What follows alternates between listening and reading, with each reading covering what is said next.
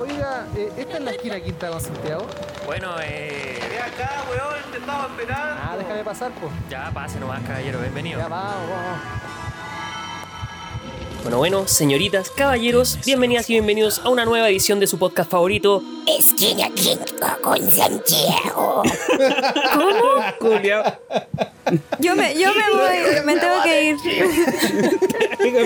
Puta, weón, viste, weón. Yo me tengo Es- que ir. es- asustaste al tiro a nuestra invitada, weón. Está Ay, bien, po, empezamos, weón, está bien, empezamos súper bien, po, bien, pero weón. antes de que nos vayamos para allá, tranquilo, no se me apure, no se me apure. ¿Cómo están, chiquillos? Don Diego, ¿cómo le baila? Bien, weón, todo bien, todo perfecto, todo maravilloso. Eh, es el día de Halloween, así que está este, este es el Evil Diego hablando. Evil Diego. Todo como el Diego, pico, pero el- no. Evil, el Evil Diego dice: tuve una, tuve una semana de maravillas, estoy feliz, me siento genial, weón. Diego. Evil Diego dice, pues, weón. Y usted, don José, ¿cómo está? Bien, bien, bien. Aquí, Qué culiao más culiao. puta. Estaba esperando este día, weón. Hace rato. Sí, pues, weón. Sí, entretenido hablar de la cosa que vamos a hablar hoy día, así que. No, se viene cototo, Yo se sé, yo sé que a José le encantan estas weas, weón. Por eso le dije. Sí. De hecho, fue una de las razones por las que se me ocurrió hacer este especial, weón. Sí, entretenido. Joya. Así que no, no, la semana estuvo piola, harta pega, pero acá estamos. Buenardo. Suave, suave. ¿Y don Galleta? ¿Cómo estáis? Del pico. Eso. ¿Cómo Está se bien, digo? está bien. Sí, pues, ¿Cómo como se se... Y esa vocecita que escuchan ahí, y eso es importante, Ah, significa ¿Tiene una algo. presentación? Se, Es viene, verdad, esto es se viene una presentación porque una esa vocecita que presentación escuchan ahí, dejen de hablar mierda. Ay, ya, perdón. Déjame hablar, conchetumare. Esa, esa vocecita que ustedes escucharon por ahí es la sorpresita que les traíamos a todos nuestros fieles seguidores, auditores, eh, escuchas, po, weón. Porque el día de hoy viene la fama máxima a visitarnos. Que no, que no, y le da. Pero quiero que me presente con esa Un- voz. Quiero que me presente con la voz que streamer. puso. Sí. Un, un streamer que se da color, un streamer que tiene muchos sims por ahí dando No, vueltas. que la, que Un streamer, Presente. un streamer No dentro de ella, dentro de esos sims, el Diego. Un streamer, Imagínate, pues, weón. un streamer que conoció la fama máxima antes que nosotros. Con ustedes, Mucho señoritas, caballeros, Valecita. Muchas gracias por la presentación, bravo, increíble.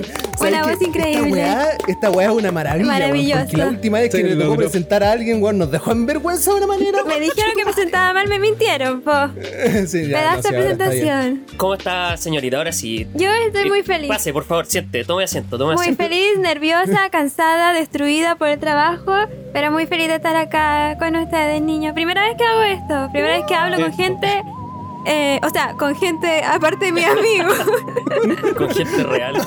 Primera vez que hablo con gente. A mí me cuesta mucho hablar con personas, o hablando sola no paro, pero con personas me cuesta un poquito. Pero muchas gracias por todo. Oiga, señorita, le tengo una preguntación. Antes, antes que vayamos ahí más avanzado, más avanzado. Le tengo una preguntación. Eh, ¿Cómo usted llegó acá? Porque a mí me dijeron bien invitada. eh, y un día para otro yo estaba sentado aquí, mi cabeza está en un cuadro naranjo y luego veo una persona con pelo rosado. Y yo ahí, pa. Eh, ¿cómo, cómo llegaste acá, weón? ¿Acá cuéntame- dónde? Cuéntame tu historia. Tu historia de origen. ¿Acá dónde? ¿Al, al, al, al Twitch o a, a su canal o a podcast, dónde? al podcast. Al podcast. Al podcast. ¿Cómo llegaste acá? Tu historia, no, de hecho, incluso vayamos más para atrás. ¿Cuál es tu historia de origen? ¿Cuál, cómo, cómo se crea el personaje? ¿Cuándo Mira, naciste? mira, Bueno, mi papá y mi mamá. ¿Quieres detalles? ¿Quieres detalles? querían mucho. Detalle. Bueno, no tengo Esa vergüenza. noche no me tragaron. Yo no tengo. ¡Oh! oh! ¡No! ¡Qué ordinario! Oye, rasca el Diego. Yo no conocía ese lado del día. No, sí lo conocía, sí lo Mira, conocía. sí lo sí lo. La historia empieza, la historia empieza cuando tú tenés dos vacas. Claro, tú tienes dos pagas y el gobierno se quedó. No. No, eh, ¿qué- qué- ¿A qué se dedica usted, señorita, y cómo llegó hasta aquí a Esquina Quinta con Santiago? ¿Cómo se perdió en la micro para llegar hasta acá?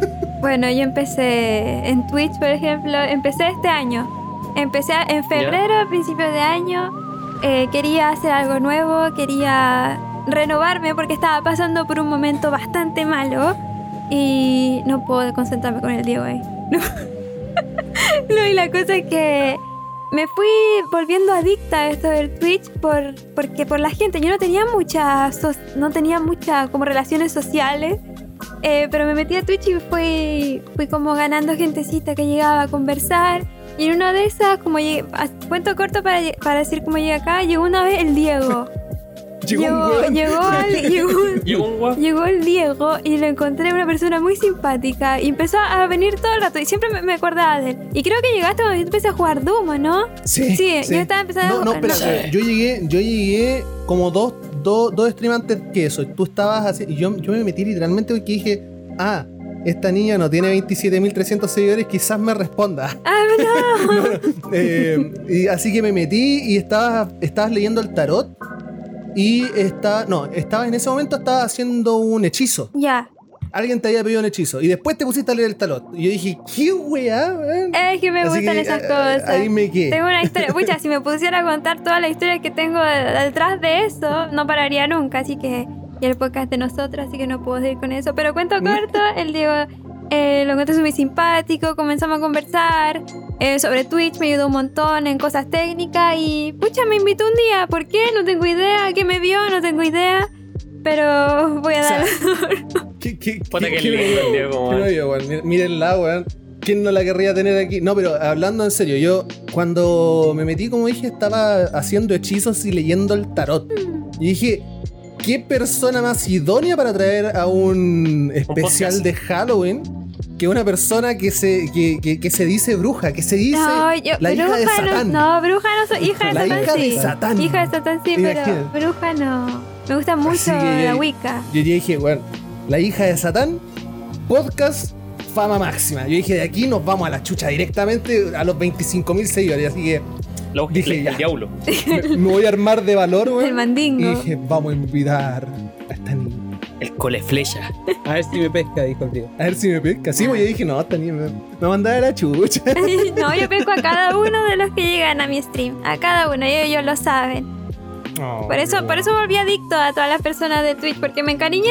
Me encariñé, me gusta compartir con ellos. Y eso pues chicos. Bueno, el- hay que dar el pase ahora porque, señoritas, caballeros, hay que pasar a la sección favorita de el internet. De ¿Y los niños. Y esas son los saluditos. Y aquí le doy el pase a José para que le dé la bienvenida a todas esas personas que se quisieron hacer presentes, pero no presentes en este cochino espacio. Dele Le doy, le doy el pase, suena como si fuera una disertación de colegio. Que me cagó. Ahora le toca a mi compañero acá a la derecha. Claro. que va a hablar sobre eh, la Primera Guerra Mundial. Es- Bueno, chiquillos, como, como dijo Galleta, vamos a pasar a los saluditos. Primero tenemos un saludito de arroba lata, la taberna del tío F. Un- Eso, el tío F. el tío F que es un. un. puta. puta no sé cómo decirlo, weón. ¿Es un habitual no Es un habitual? regular. Sí, un re- Es un habitual, un habitual. Nos dice un saludo a los K, a los K-Pops y Napo.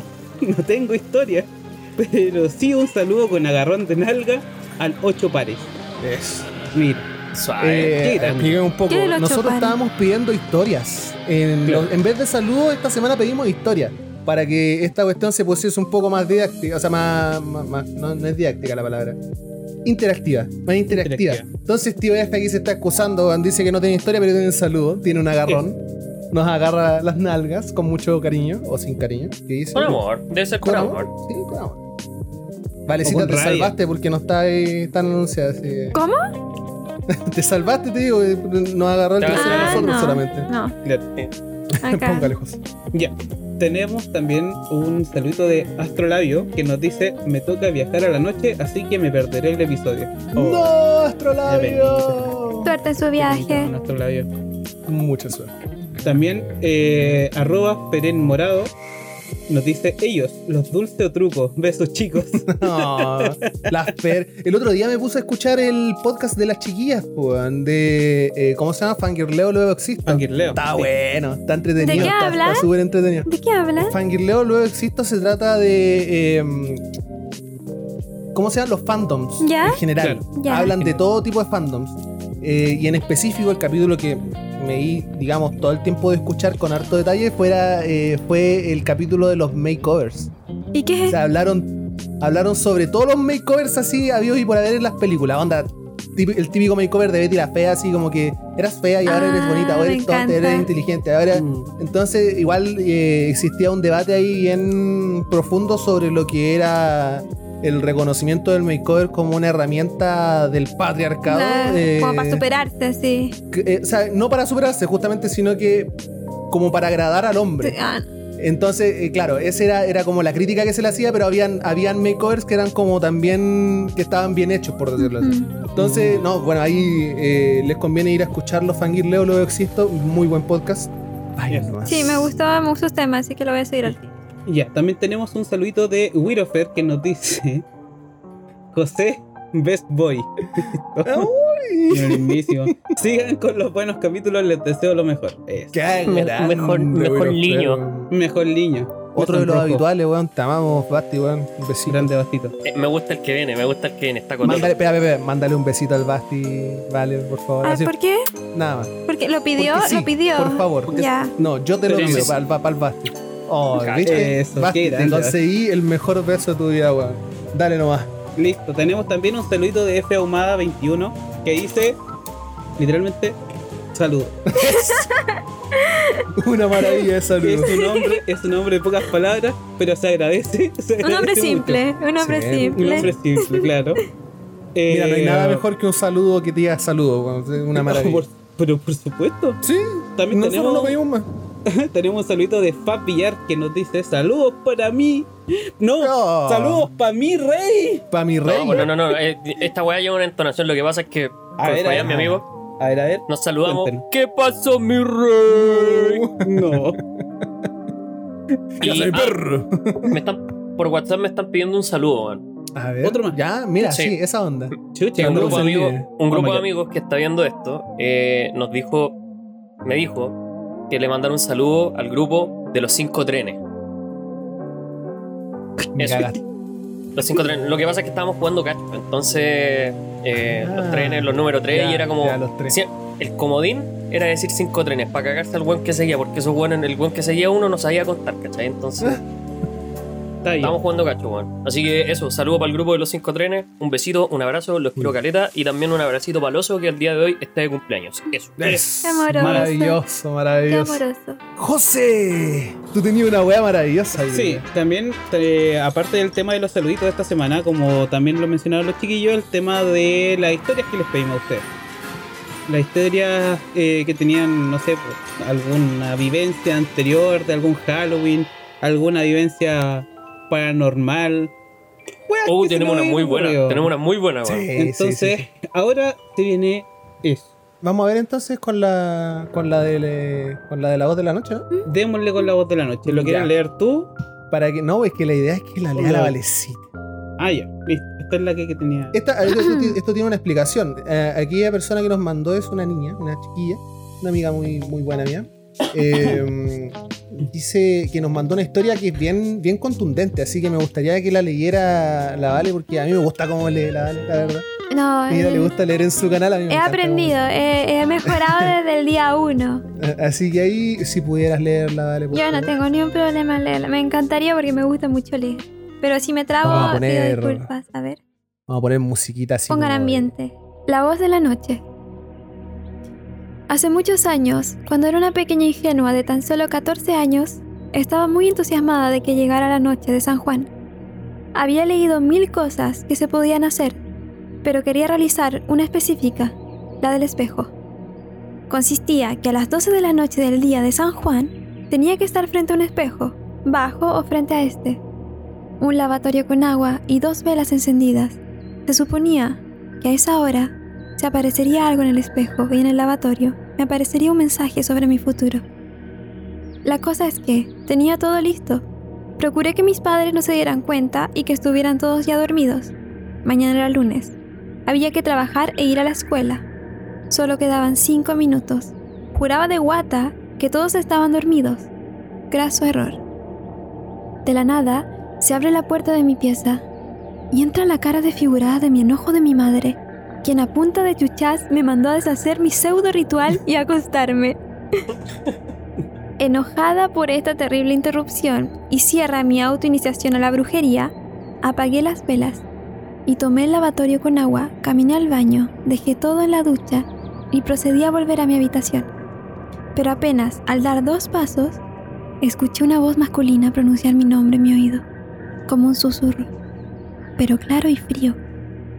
Quedé paralizada en medio del pasillo y solo moví mi cabeza por inercia hacia atrás para ver el pasillo oscuro que da a la cocina. Y desde la cocina, más lejano pero claro y despacio, volvió a llamarme. Mi mente quedó en blanco cinco segundos, helada, aturdida de lo que me acababa de pasar. Y luego reaccioné, como cuando chispean los dedos frente a tu cara. Y corrí despavorida a la pieza de mi madre, quien nuevamente a grosería limpia me dijo que esas cosas me pasaban porque yo las buscaba. Depositó un rosario en mis manos y dijo que fuera a dormir y rezara mucho. No dormí en ella. Molesté a mi hermano esa noche y toda esa semana, temiendo volver a escuchar esa escalofriante voz susurrando mi nombre. Uh, está buena, ¿eh? Está buena. Me gustó, me gustó. Mucho- muchas gracias, Dave. Muchos saludos para ti. Te pasaste por esa tremenda historia. Muchas gracias a la interpretada. eh, ¿Cómo se llama? A, a- interpretante, interpretadora. Interpretar. interpretar. Muchas gracias, Vale. Te pasaste. intérprete, Intérprete. Te salió Yes. muy bonito. Te salió. Me encanta cómo lee esta niña, weón. Es la raja.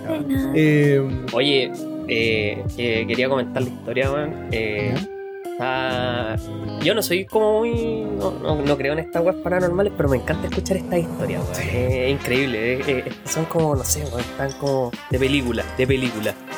Oye, a mí también, weón. Me encanta escuchar Está esta weá. Yo, Sí, yo, yo soy fanático de esta historia. Yo, yo también soy súper escéptico. La verdad es que no, no soy muy creyente en estas cosas, pero me encanta, me encanta escucharla, weón. Sí, Oigan, lo otro. Eh, quiero pedir autorización para poder leer la próxima historia, por favor. Ya. No sé si me da más miedo el tipo que le habló al oído a la mamá. Es lo único que quería decir. Porque la mamá es brigidísima, Sí. Cuando, cuando leí esa parte, entré la cara desfigurada, de enojo, dije, un demonio, vio un demonio. Yo No, era la mamá, güey. Yo también, estoy la misma, güey. Como la canción Ups era mi papá. Con la chancla ahí. Muy linda Dije, historia. dije, sí. no, sí, la verdad es que, sinceramente, cuando la primera vez que la leí, que fue cuando la transcribí, digamos, para dejarla acá, también yo dije, ¿qué weá pasó? Y era la mamá. pues. Lo mamicito. Sí, sí.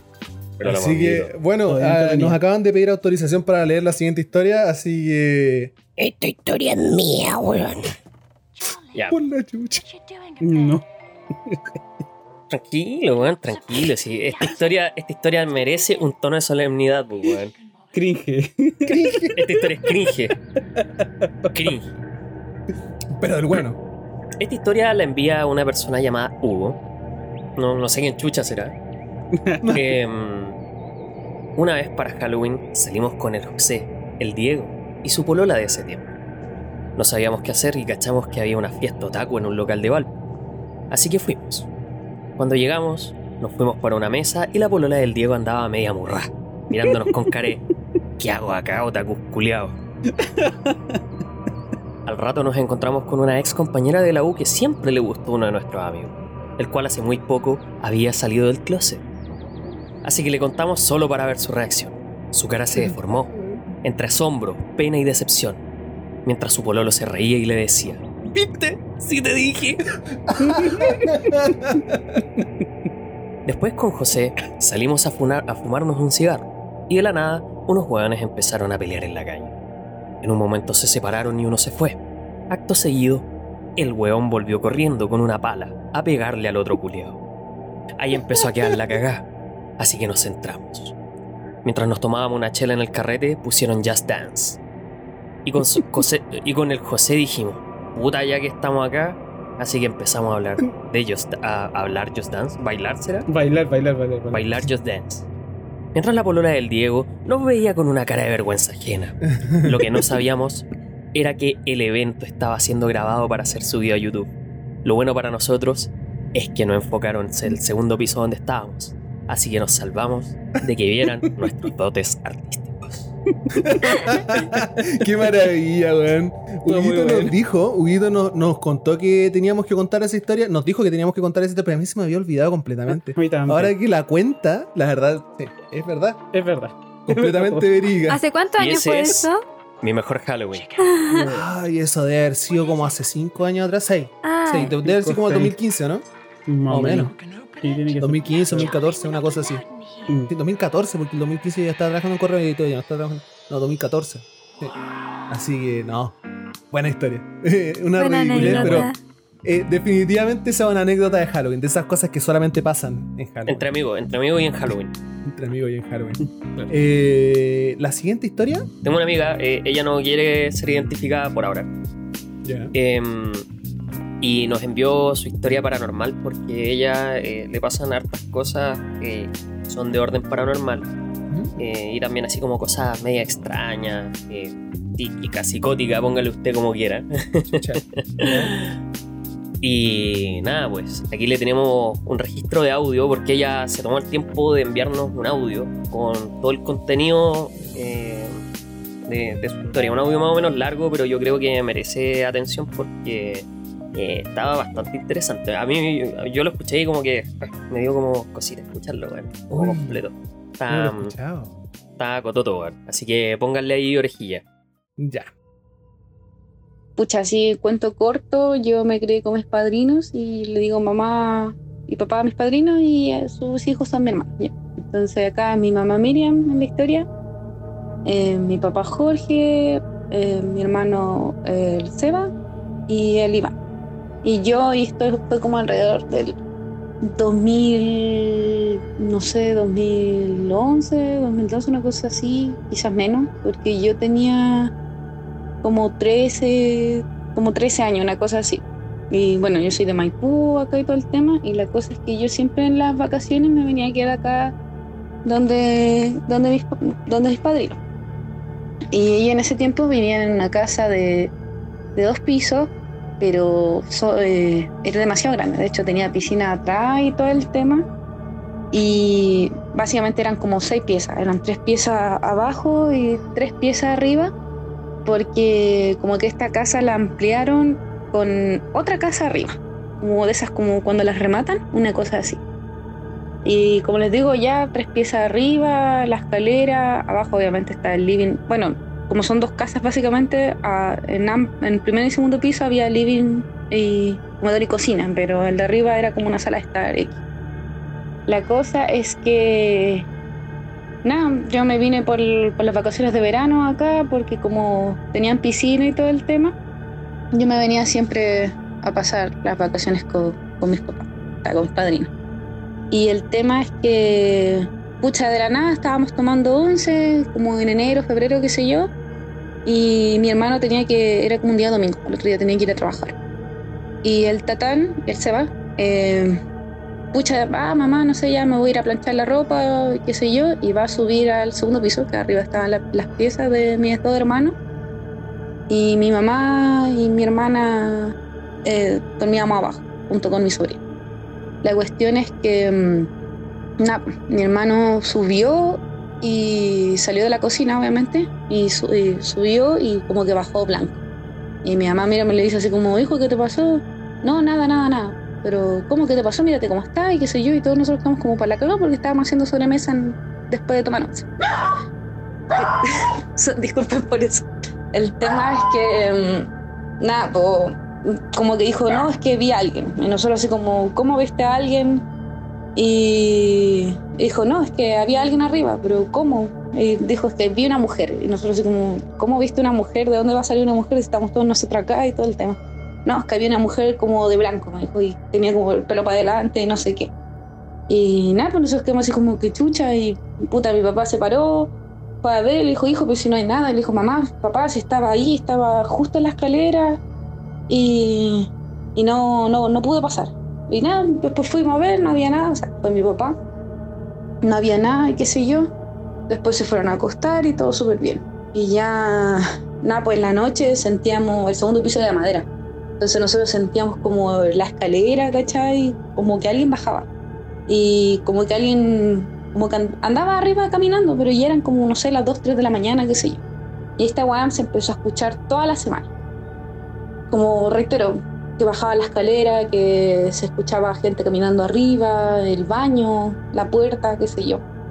Y uno de estos días quedamos, quedó mi mamá Miriam y yo eh, en la casa sola con mis sobrinas, porque todos tuvieron que ir a trabajar y qué sé yo, mi hermana había ido al súper. Y quedamos las tres nomás y en ese entonces mi sobrina de haber tenido como cuatro años, como que caminaba paradita y todo el tema. pero apenas igual decía un par de palabras. Y la cosa es que yo estaba en la cocina esperando a mi mamá porque mi mamá estaba haciendo aseo y mi mamá estaba en el, en el lavadero, que al, por el lado de la cocina había un pasillo donde estaba la lavandería.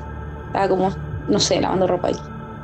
Y nada, pues ya así como sentada, qué sé yo, mi sobrina estaba jugando en la pieza con sus juguetes y claro, no sé, me acuerdo que sentí sentí ruido arriba, sentí ruido y le digo así como, mamá, la Ani, y me dice, no, está viendo mono en, la- en su pieza, parece.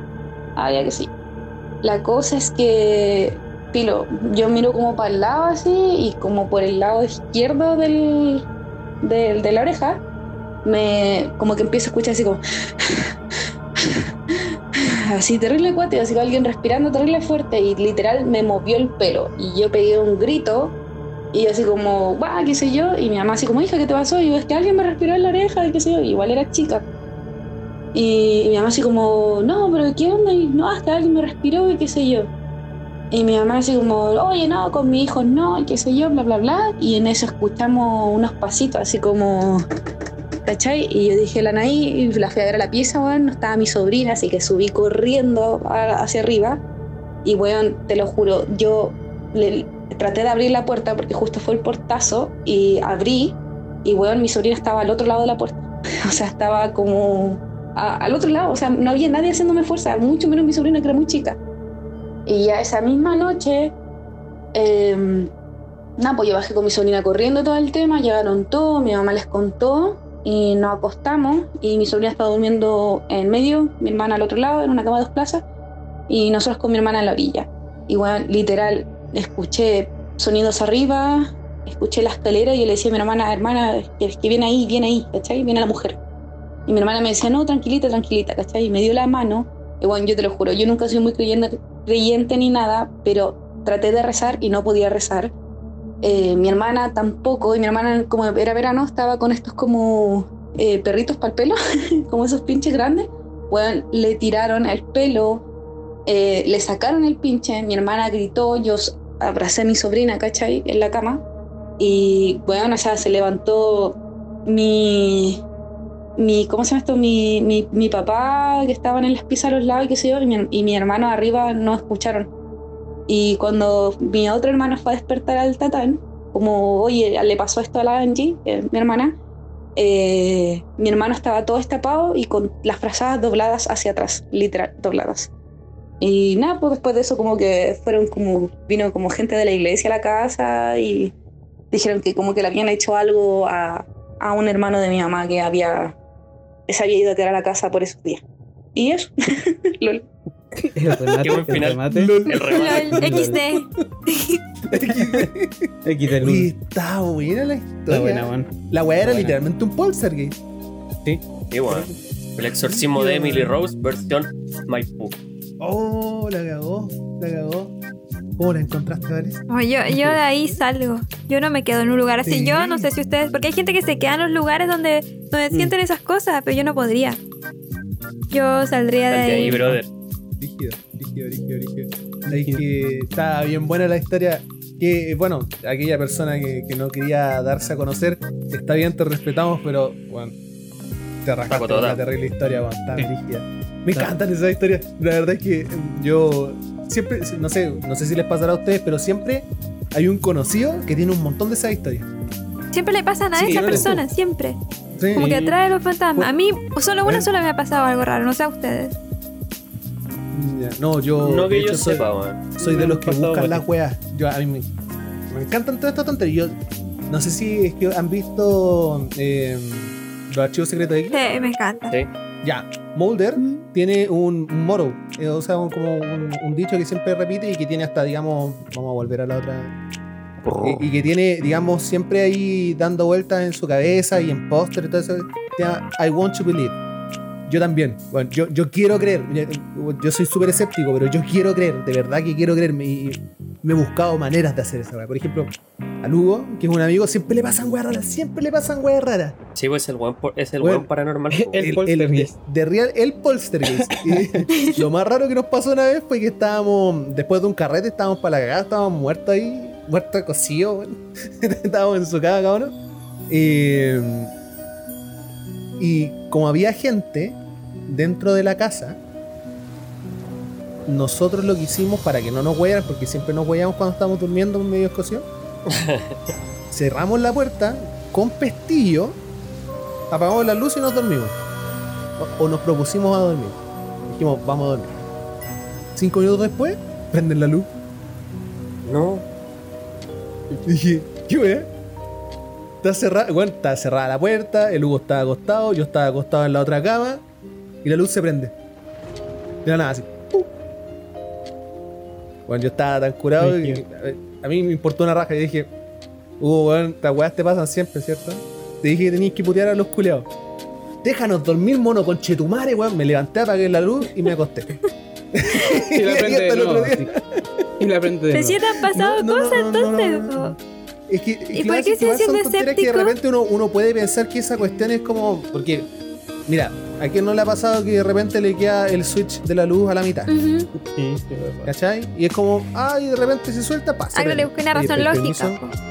Le busqué Sí, lo vamos a poner lógico. una- Pero no hay nada, por ejemplo, que, que yo pueda decir, no, weón, esta weá es 150% ilógica, esta weá no es imposible que pase, ¿cachai? No me ha pasado nada así. A mí también me pasó cuando vi Entonces- la cuestión que vi, también me pasó eso, que buscaba la- algo, cuenta, buscaba cuenta, una weá lógica, decía, no, y ese día estaba estresada, no, ese día estaba imaginando cosas, no, me volví loca por un segundo. Que fue una cosa muy extraña ver. que vi. Y yo, yo Dale, dale. creo que hay cosas gracias a eso. Que yo una vez, yo una vez, yo tuve una pareja, una, mi- una de mis exparejas, fui a su casa, su casa era una casa muy antigua, de pasillos, esos tipos pasillos largos y altos, la típica, la, tip- el tip- la típica casa encantada. Y yo llegué como siempre un día, eh, él vivía con su abuelita, su mamá, su hermana y su hijita, la hijita de la hermana. Eh, yo entré, abrí la puerta y el pasillo daba hacia el patio.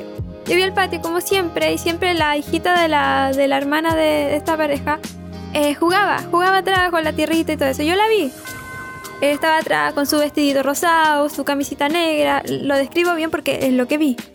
Eh, estaba es todo perfecto con su pelito negro, peinadita. Yo entré así, saludé, eh, saludé a toda la familia, subí la escalera y veo a la hija de la hermana de mi ex ahí, en, sentada viendo tele. Y yo dije, ¿habrá otra escalera? ¿Habrá otro lugar por donde subió una puerta secreta de esta casa? Y le pregunté a la mamá, eh, ¿estaba abajo? Me dijo, no. Pero yo la vi abajo y claro, le volví a ver la ropa y estaba vestido de blanco, la, la, la, la niña esta. Estaba vestida de blanco y no era la misma. Yo empecé a relacionar. ¿Hay alguien más en la casa? Le dije. No, no hay nadie más. No hay visita, no. Y me buscaba la forma y como que me quedé helada un ratito. Y no le dije nada a nadie. Y bajé entonces a la hora del tecito. Y decidí decirle a la, a la familia. Hoy sabe que vi, vi una niñita en el patio. Y la vi claro. La vi claro, vi su ropita, su vestido, su cara, todo. Y yo, la, la- la señora me dice que hoy día han estado bien fuertes las energías, me decía, porque ella es súper creyente de esas cosas. Eh, han estado bien pesadas y han pasado bastantes cosas singulares en este día. Y fue ese día que yo dije, no, hay algo, existe algo, porque yo la vi, la vi y no la vi de lejos así, la vi grande, la vi grande y yo quedé así, hay algo, existe algo. Puede que sea mi mente, puede que sea algún bug de, de la realidad, pero Claro, un bug en la Matrix. claro, Acuérdate que Chile no existe. claro, verdad, es Sí, una es simulación, verdad. Puede haber sido un error. Pues. Y esa es la única vez que he visto algo extraño. Algo como paranormal. Igual está brígida la No, wea. pues que, es que yo, para mí es brígido porque yo la vi. final- finalmente nunca terminaste encontrando una explicación razonable. No, estoy loca, no me da la única explicación. Estaba Y es- eso, es lo- eso es lo entretenido igual. ¿no? No, Sí, no hay lógica. Eso es, lo, eso es lo que me falta a mí. Yo jamás he encontrado una weá que no tenga una explicación razonable. Mm. Por ejemplo, no sé, pues de, de- de las más brígidas que me ha pasado y que yo siempre se la he, digamos, ha tenido a un, a un problema de sueño, que yo tengo súper mal dormir. eh, me pasaba mucho y yo me despierto a la mitad de la noche. Literal así. Mitad de la noche, despierto y veo weá. Entonces, la, la, la, la, la que Soy siempre me pasa, bueno, literalmente soy electrónico. Pero la que siempre me pasa, me despierto y al lado de mi, de mi almohada hay una araña. Al lado mío. Y, puta, no es que me den miedo las arañas per se, sino que si tú ves, si tú despiertas y ves una araña, te asustas, ¿cachai? O sea, al frente tuyo. Sí. Entonces fue como, wow, chitumare, ya. Eso es lo que siempre me pasa, tontera. Pero una vez, es una weá muy brígida. Eh, yo de repente tiendo a sufrir de parálisis del sueño. Eh, la típica, digamos, de, de- del que tú despiertas o, o crees, que ti- crees que has despertado y a pesar de tratar de moverte, de tratar de hacer algo, tú no puedes emitir un sonido. No puedes moverte, no puedes mover los dedos, no. Pero a pesar de eso estás siempre consciente de lo que pasa a tu alrededor. Entonces en ese día, eh, bueno, le recuerdo súper detallado porque fue muy brígido. Eh, como que tiendo a despertar, estaba paralizado completamente. Y esto era en Curacaví, en esa casa en el campo. Así. ¿Cómo olvidar la escucho- mansarda? Escuché unos pasos culiados en mi, en mi pieza. Pasos, pasos, pasos. Y de repente, yo estaba como girado hacia eh, mi lado derecho. Por el lado izquierdo, siento que se sienta alguien en la cama. Y siento la presión de esa persona a mis pies. Siento. Yo en, en- en esta la que está, eh, trato de decir, o sea, pienso que y trato de decir, oye, no sé, será mi mamá. Mamá, mamá, ¿qué onda? O no sé, pero no, no me sale porque estaba paralizado completamente. Finalmente, eh, esto se pasa y como que vuelvo a dormir de nuevo, pero esa misma noche, después de girarme, lo que veo eh, me dejó balagado porque veo a una vieja, una señora de edad. La típica vieja, weón. Una vieja con el pelo cano largo, con un vestido blanco, que se acerca a mí y se va acercando. Se acerca, se acerca, y no dice ni una wea. Y yo a la cagá. Estaba parali- pero ahí ni siquiera estaba paralizado para decir eso, estaba paralizado de miedo. Cagado de susto. La vieja culia como que se apoya en la cama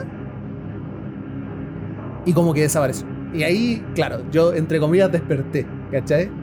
Entonces, esa es la, esa es la, la explicación que siempre le he encontrado. Yo, yo siempre tiendo a tener tan mal dormir que me imagino, weá, literalmente soñando alucino. eso es alucino, brígido, po, justamente, alucinar eh, cosas. Alucino mientras estoy du- durmiendo entre, entre, en este, en este, entre estar despierto y, y- y durmiendo y me pasan weá. Y yo creo que esa fue la weá más brígida. De hecho, mira, con decirte que he visto está marciano, weón. Onda, marcianito verde así bailando. cumbia, me Marcianeque. ha pasado. Marcianeque, Nada. dímelo más. Marcianeque. También, también. Así que esa, esa yo creo que ha sido una de las weas más, más que me ha pasado, pero como siempre es, súper es sumamente explicable. Buscando o sea, la razón. La razón era. tiempo de estrés, para cagar, yo siempre he tenido problemas para dormir. Esa weá literalmente es una, una consecuencia de tener mal dormir. Esa es tu razón Así lógica. que, Puta, A mí no me pasan esas weas, A, a mí, a mí sí, puta, y no sé, bueno, no sé si es una weá de familia, pero como que todos somos como bien, como que sentimos, weá. Son hijos del T3, del T3. Claro, eh, eh, cuando yo era chico yo también veía hartas cosas, de hecho las contábamos en el especial del año pasado también, Eh, yo conté algunas cosas, pero así como para resumir y como para, para no alargar más este tema y vamos a avanzar con la pauta. Eh, tipo cuando chico, no sé, pues eh, había, no sé, pues una casa súper antigua donde vivían unos tíos y también pues, una vez estábamos mirando la casa con unos primos y la puerta estaba abierta, onda, era una casa muy antigua y se veía como desde arriba. Y la puerta estaba abierta se veía el pasillo de la casa. Y también veíamos gente pasar y no había nadie. La casa estaba sola, abandonada y con caleta de como con cosas guardadas. Y bueno, y la otra, la otra fuerte que tuve era un poquito más grande. Fue una vez que vimos a una abuelita y la vi yo y un primo en la casa donde vivía ella y la vimos Ah, sentada no a una abuelita, a tu abuelita, Mi abuelita. ¿cierto? Tu abuelita. Mi abuelita sentada mirando. Y esa, esa fue como la más, la más brígida, la más brígida que Bueno, y Si el quieren- tema que si- también les si quieren más detalles, Sí. vayan a escuchar el, el podcast Sí. del año pasado de Halloween. Es bueno ese podcast porque estábamos escuchando psicofonía. Ese. Sí, sí. Ese- no, ese- incluso, incluso, incluso una de las experiencias como paranormales, el tema de la brujería. Como acá tenemos una invitada que habla, que dice que tenemos una brujita. Eh, una tía también es, ¿cachai? Y una vez también me quitó un dolor, de hecho también está contado ahí. Eh, es una cuestión muy brígida, yo no creía nada, de hecho hasta como que me estaba como entre riendo cuando me estaba haciendo la cuestión y me, me dejó para adentro porque se me quitó el dolor que yo tenía. Una cuestión muy impresionante. Brígido, weón. Qué brígido. Y, y eso, pues. Sigamos, sigamos, avancemos, sigamos con la, la pauta. Así que con esto, chiquillos, terminamos la parte cortita que nos salió la historia. Y La parte cortita, pero al no tan fin, cortita, Al fin le damos con el primer gran tema que tenemos para, para este episodio. Don Diego, cuéntenos. Es. Mira, ¿saben qué? Eh, quiero hacer un disclaimer antes de que esto comience de manera más eh, Oficial. De lleno. visceral, más de lleno. Eh, no se rían de mi inglés, por favor. Eh, hay una parte en inglés. Y eh, lo otro, por favor, vamos a poner música de lo más terrorífico posible. Quiero, eh, voy a leer un relato que tengo. Bueno, la verdad es que no quiero hablar mucho más de esto porque la idea es que se cuente solo, ¿ya? Vamos a hacer una prueba, vamos a ver si es que realmente funciona. eh, pongan atención, esto lo hice eh, con la intención de que sea interesante, Perturbador. perturbador. Así que, Perturbador. chiquillos, los invito a mi historia. ¿Qué puede querer aquel que lo tiene todo? ¿Qué podrías querer tú si tuvieras más dinero del que podrías gastar en múltiples vidas? ¿Qué podrías querer tú si todo el mundo estuviera a tus pies? ¿Qué podrías querer si ya no sabes qué más querer? Algunas de las personas que están involucradas en lo que estoy por relatar podrían decir que al tenerlo todo, nada es más reconfortante que encontrar el respaldo y la realización espiritual. Se define sectas como organización, generalmente religiosa, de corte espiritual, que se aparta de las doctrinas tradicionales u oficiales y toma carácter secreto para aquellos que no pertenecen a ella. Especialmente cuando se considera que es alienante o destructiva para sus seguidores. With finger crossed, the old rabbit foot out of the box in the attic, I will be sacrificing a chicken in the backyard to Moloch. Estas fueron las palabras descritas al final de un correo electrónico enviado a Hillary Clinton, que salieron a la luz a través de las filtraciones de Wikileaks. ¿Quién es Moloch? Según la superstición activa, los libros religiosos, Moloch se describe como un demonio sediento de sangre de los jóvenes, quien pudiera dar prosperidad a quienes saciara su sed. Se tiene registros de un sinfín de sacrificios en la antigüedad, donde un bebé o un infante era entregado para obtener la gracia de Moloch Val. Ya sea por fuego o acero, que un alma pura sacie tu sed, Moloch. En la actualidad, un grupo selecto de élite conformado por expresidentes de Estados Unidos, millonarios, CEOs de grandes multinacionales y gente que actualmente es la más poderosa del mundo, llamado Bohemian Group, son acusados de rituales y actos satánicos. ¿Sacrifican gallinas con patas de conejo en su jardín trasero? Lamentablemente, eso no llega ni a los talones. Ya que lo que describe el doctor Peter Phillips se asemeja más a los antiguos satánicos, a, los antiguos rituales satánicos, a Moloch, que a cualquier otra cosa.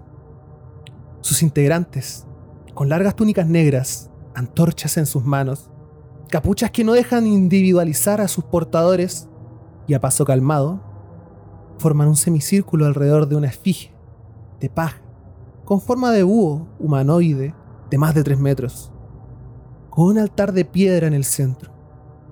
Al son de cánticos imposibles de entender, se queman pequeñas representaciones de pequeños seres. ¿O no son representaciones? Se dice que numerosas sectas y sociedades secretas gobiernan el mundo desde las sombras. A veces, la historia más terrorífica no es más que un relato de una evidencia real, realidad que supera a las fantasías. Díganme ustedes, chiquillos, luego de este pequeño relato, ¿conocen alguna otra secta? ¿Conocen algún otro culto? ¿Alguno diferente a Moloch? ¿Alguno diferente? ¿Alguno referido a las adoraciones demoníacas? ¿Alguno que sea un secreto a voces? A ver, Valecita, cuéntame. ¿Tú conoces algo así? Yo conozco, a ver, uno de los clásicos. El, el culto de, de Charles Manson. Mm. Un clásico, weón. Qué maravilla. Interesante esta y son- es como una combinación entre una quizá una enfermedad mental y una, una adicción hacia lo, lo demoníaco. Es una combinación completamente extraña que tenía Charles Manson. Yo no sé, ¿quieren que se los cuente o no? Mira, ya que el culto a Charles Manson, dejémoslo para el tema del Ujú, José, que es el tema de los sí, asesinos. sí. Pero es interesante esa wea. ¿Algún otro culto que conozca Galleta, José? ¿Alguno que sea así como demoníaco, que es el, el típico de los Illuminati y toda esa wea? Tenemos Yo, no, no, no, dale nomás, pues así. Yo, cierro con la no, nota alta. Yo no como tanto así como demoníaco en, ser, pero sí son religiosos. Por ejemplo, está el está en la secta de Heaven's Gate, que también se llama. ¿Ya? Eh, Heaven's Gate, que es una secta en- que estuvo en Estados Unidos y que todavía está activa, la- aunque se mató mucha gente, es uno de los suicidios de secta más icónicos que han habido, así como suicidios masivos. Pero sí, caché que es, es restrictivo el tema con Heaven's Gate porque ellos hicieron una página en su tiempo, ¿cachai? Para mostrar su idea, una página como de las primeras que se habían hecho en internet. Y esa página todavía está arriba. Tú puedes visitar la página de Heaven's Gate y la gente sigue colaborando. Gente que entró la weá después y los sobrevivientes de la, de la secta. Bueno, tenía esa, tenéis también la. Creo que la tenía por acá anotada también. Sí, la secta del Templo del Pueblo de los discípulos de Cristo. Ya. Que esa, esa sí. también, esa, esa también es otra brígida con suicidio masivo incluido. Esa es la Eh. donde esas, están esas fotos famosas de tomadas desde arriba, porque lo hicieron como al aire libre y hicieron que se tomaran una, una mezcla de una. La de Johnstone, la ¿no? era- La de Johnstone. Sí, era. Sí, Esa. sí, Aquí era ah, aceto, no, no. no me acuerdo. De Sulfuro, Johnston. ¿no? Era una mezcla culiada que te mataba como súper lentamente. Claro, y se la dieron primero a los niños. Y de hecho hay, hay registro eh, de, de audio, no me acuerdo si de video, pero hay de audio de lo que está ocurriendo. Cuando Ya. les dan, le administran el veneno a los niños primero y después empiezan. Creo que es cianuro. Y claro. Mm, No, no era cianuro, No era. era. Ay. Era una weá mucho. Es que lo hace, lo hace es que el cianuro te mataba relativamente rápido en comparación con lo que le dieron a estos weones. Era, era una cuestión que literalmente les dio una muerte lenta y dolorosa. Era, y eso es una de las cosas No, más pero, brígidas eh, de ese, de ese culto. Yo creo que era.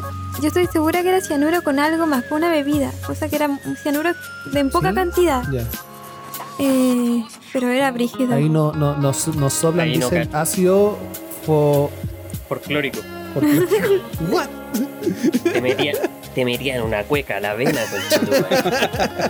con un diciembre, o sea, perdón, un septiembre a la vena. Oye, eh, antes de que Galleta nos haga su intervención, eh, hay, hay, varias, hay varias cosas que son interesantes ahí dentro de estas sectas de los famosos. Eh, una que estábamos viendo el otro día, el tema del adrenocromo. ¿Conocen eh, Ah, es la el adrenocromo? Es muy entretenido el tema del adrenocromo. El, el adrenocromo es una droga. Al menos eso es lo que se. eh, bueno, eh, aquí ya estamos pasando al tema de las conspiraciones. Que son. eh, que podrían llegar a ser ciertas. Y si son ciertas, es muy rígida esta weá. El adrenocromo es una droga que se extrae de aquellas personas que están en miedo intenso. Miedo a la muerte. Miedo a ser dañados. Miedo extremo. Finalmente, y para hacer corta esta historia, el adrenocromo más puro se consigue de aquellas personas que están en miedos extremos, pero que son de una edad eh, menor. Niños, infantes que son sometidos a torturas y a métodos de conseguir eh, miedo arcaicos eh, podrían haber llegado a ser víctimas de estas personas que están tra- extrayendo el adrenocromo de esta manera. Una droga que se supone que te hace vivir experiencias inigualables, pero que traen una consecuencia muy brígida, digamos, que finalmente es el sufrimiento de otra persona. Lo más probable que sea. Así que, no, es brígida esa wea, es, es interesante, es interesantísima. Y, bueno, vamos a hacer la misma pregunta, vamos a copiarle a creo que era. Pero, vale, vale, si te dijeran, vale, eh, tengo esta dosis de adrenocromo, te la voy a dar a ti, te prometo que no te vas a hacer adicto, te prometo que no vas a pasarla mal, te prometo que vas a estar segura. ¿Te lo, te lo tomáis? ¿Te lo tomas? Te lo inyectas, no sé cómo se hará con la adrenocromo. No trae ninguna consecuencia para ti, ninguna. Solamente, digamos, la única consecuencia es, bueno, cómo se extrae. Es como una pregunta súper moral. Yo creo, no sé. Pero yo no sabría que dónde, dónde se extrae, ¿o no? Nunca me diría. Vos dale. O sea, ya sabes, Mm, te lo acabo de contar. ay, no lo sé, es que soy demasiado curiosa. No. sí, bien, bien, ya, ya, ya. Pasa para O acá, sea, la- mierda. La, respuesta es sí, listo, listo. Ya, ya, acá, ya. la aguja, mierda. Te entiendo, sí, te entiendo. Venga, el La líquido. moral, la moral de repente queda de lado por el tema de la curiosidad. No, es que no, es que no, no realmente, sinceramente no, no podría porque tengo, tengo eso de, de que no me gusta que le hagan daño a los demás. No me gusta que, que se sienta mal y conseguir algo con, con el dolor de alguien más para mí no, no va, no va conmigo. Así que no creo, no creo que la, la consiga. ¿Qué mujer más sana? Sí, pues, Blanca palomilla. Pero bueno, eh, ese era uno de los ejemplos que tenía Adrenocromo. Eh, el Pizzagate, eh, Jeffrey Sí. Epstein, eh, Epstein, ¿cómo se dice la wea? Sí, Epstein. Epstein. Epstein, ¿cierto? Y un, bueno, un pedófilo que fue cubierto por un Donald Trump, Bill, Bill Clinton, Woody Allen, eh, Naomi Campbell, Stephen Hawking. incluso dicen que Stephen Hawking, está metido en esta wea. Sectas, sectas que eh, desagradablemente, y sinceramente lo digo de manera muy desagradable, muchas veces terminan en pedofilia. Eh, sectas que a veces no, no te darían miedo si fuera una película porque finalmente eh, te da asco porque es la realidad. Así que, Galleta, tú tenías algo que decir. Sí, po, weón. ¿Cómo olvidar aquí la secta de Antares de la Luz? po, Sí, eso estaba viendo. Producto nacional. Sí, po, porque si es chileno es bueno, po. Claro. no, qué mal. No. No, Weón. más prendido que guagua en secta. No. Me cae bien el galletita, no tiene filtro. No tiene filtro. No, el culto a Antares eh, es curioso porque él, eh, dentro de todos los trastornos que tenía este tipo, porque era un tipo que tenía como indicios de esquizofrenia, ¿cachai? Em, la gracia que tenía Antares es que, pese a ello, y aparte de sentirse como uno de los enviados de Dios, ¿cachai? Eh, este tipo mm, tenía un poder de convicción súper fuerte. Manipulación y también. Con ese. El carisma. Exacto. El carisma forma parte de todo sociópata. De Exacto. todo sociópata, líder de culto, asesino serial, todo. Todos esos buenos son sociópatas. Entonces el compadre logró reunir gente que rendía culto y que seguía sus enseñanzas, tal y como fuera un profeta. Y dentro de eso eh, se involucraba de consumir eh, sustancias que marean. Dígase ayahuasca, eh, marihuana, entre otros. ¿cachai? Y abusar de estas sustancias para realizar rituales. Dentro de estos rituales se encontraba la idea y él convenció a sus seguidoras, seguidores, la forma, la mejor forma de relacionarse y entrar en contacto como con Dios, ¿cachai? Era teniendo relaciones sexuales con él, pues, weón. Porque él era el enviado de Dios, pues, weón, era uno de sus profetas. Entonces, mientras más te acercabas a Antares, más cerca estabas de Dios. Entonces, el weón eh, se relacionaba, eh, tenían relaciones, eh, consumían drogas, eh, consumían ayahuasca, ¿cachai? Y dentro de esto, una de estas tipas queda embarazada. Una de las seguidoras de- del profeta Antares. Resulta que una pasa el tiempo, eh, se sigue desarrollando estas sectas, tienen sus cultos, eh, se siguen desenvolviendo tranquilamente. Y al poco tiempo de haber nacido este bebé, tenía meses de vida, eh, Antares recibe una visión. Eh, de hecho, así lo describen las personas que eh, estaban cerca de, cerca de su persona, su- su- sus seguidores más cercanos. Una visión en un sueño, donde iban a ser un hijo de él, que iban a ser corrompido por el diablo. El diablo. El diablo. Iba a ser Oh, corrompido por el diablo. anticristo el. Sí, pues, y que iba, lo iba a traicionar y que iba a llevar a, su, a sus corderos, los iba a llevar por el mal camino, destruyendo finalmente este culto y destruir esta, esta obra que los iba a llevar a Dios. Entonces, después de consumir ayahuasca, iniciar un aquelarre para el brujo, ¿cachai? Eh, encienden una hoguera, una hoguera enorme, palos, troncos y toda esta weá, y ofrecen como tributo a Dios, ¿cachai? Eh, a este niño. Y lo lanzan al fuego, weón. Que creía en el anticristo. Eh, juraban. exactamente, ese, ese niño era el anticristo, era el diablo encarnado, ¿cachai? Y había que eliminarlo. Eh, resulta que algunas, algunas y algunos de los seguidores de Antares eh, no pudieron con esto, porque Antares los obligó a guardar silencio de esto porque él les advirtió que iban a venir tras de él una vez que sucediera esto. Y.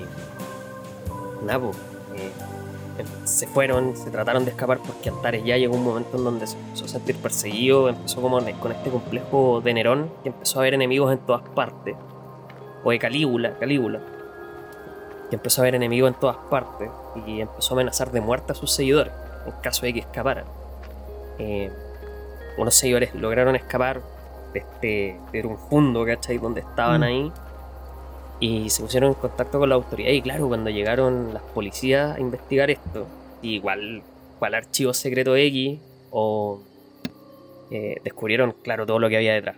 Eh, elementos del culto, el abuso de sustancias. eh, cuando intentaron atrapar a Antares, Antares, al verse presionado y al verse ahí sujeto finalmente a, a- a la amenaza de verse procesado judicialmente, procede a suicidarse. po.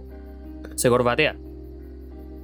Y solamente lo único que nos queda ahí son los relatos de las personas que estuvieron ahí, que compartieron con él, que lograron ser parte de estos rituales y que al día de hoy incluso algunos están cumpliendo condenas en la cárcel por eh, haber cometido un delito, por haber matado a un niño finalmente y ofrecerlo como tributo porque una persona que se llamaba a sí mismo el Hijo de Dios, ¿cachai?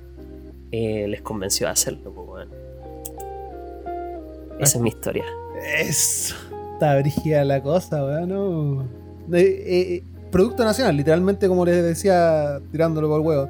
Va a morirse de miedo. Ya me diablo, dicen ahí Y en el bueno, y, y básicamente, básicamente esto es eh, lo que forma parte de, de la moraleja de mi historia. Ah, Muchas veces la realidad es mucho más aterradora que la ficción. Totalmente. Así es brígido, brígido, brígido la cosa. Así que así, chiquillos, con las sectas. Eh, ¿Les gustó mi historia? ¿Estuvo decente? ¿Tuvo decente la narración? Anda a saber tú. ¿Tú la escribiste? Sí, sí, sí, sí, yo escribí esta wea. Yo la encontré todo como el pico. Así son los amigos, así son los amigos. Eso, eso, eso era lo que Ese- buscaba. Ese ese es el amigo que te quiere de Sí, verdad. de verdad. Entre más Confirmo. como la callampa, mejor. Confirmo. Eso era lo que yo de quería. Ahí estaba apuntando, de hecho. Así Sí. que, bueno, ojalá que al público le haya gustado mi historia. Eh, muchas gracias por escuchar con atención. Una historia ahora- like de weas. Una historia like de weas, pero good, good along. Así que, chiquillos, ahora viene la parte que todos estábamos esperando. Ay, Hablemos de weones que matan weones. Hablemos de hueones que son malos de adentro. Póngale, don Mira. Pepito, que esta cosa se pone buena. Vamos, Sí, vamos, a partir, vamos a partir suavecito. Bueno, que se puede decir suavecito. Eh, hay un caso reciente, eh, de haber pasado hace como un mes. ¿Mm? Eh, hay una influencer, eh, youtuber, tiktoker que se llama, se llama Gaby Petit. Ya, esta youtuber, eh, no, no- la verdad es que no, no la conocía, ¿cachai? Eh, lo único que sé, eh, así como por el backstory bien, bien, bien atrás, es que llegó un momento que ella y su pareja empezaron a hacer unos viajes por Estados Unidos. Un viaje así como dando la vuelta. Por harto de estado. Y mm, ellos grabaron harto, grababan, no sé, pues historias, subían cositas. La cosa es que ella desaparece en un estado X. Ahí voy a leer después, les voy a contar bien los, los, los hechos como ocurrieron. Pero la cosa es que ella Diego, desaparece. tengo miedo, weón. ella desaparece y después ven a, al- a la pareja de ella, eh, si no me equivoco, en el auto de ella, en otro estado. Y la gente queda como, ¿qué onda? Pues si andaban viajando juntos la cuestión, y creo que lo interrogan a este tipo y él dice que no tiene idea dónde está, ¿cachai? Cuento corto, la cosa es que después aparece el cuerpo de ella, eh, creo que en un bosque.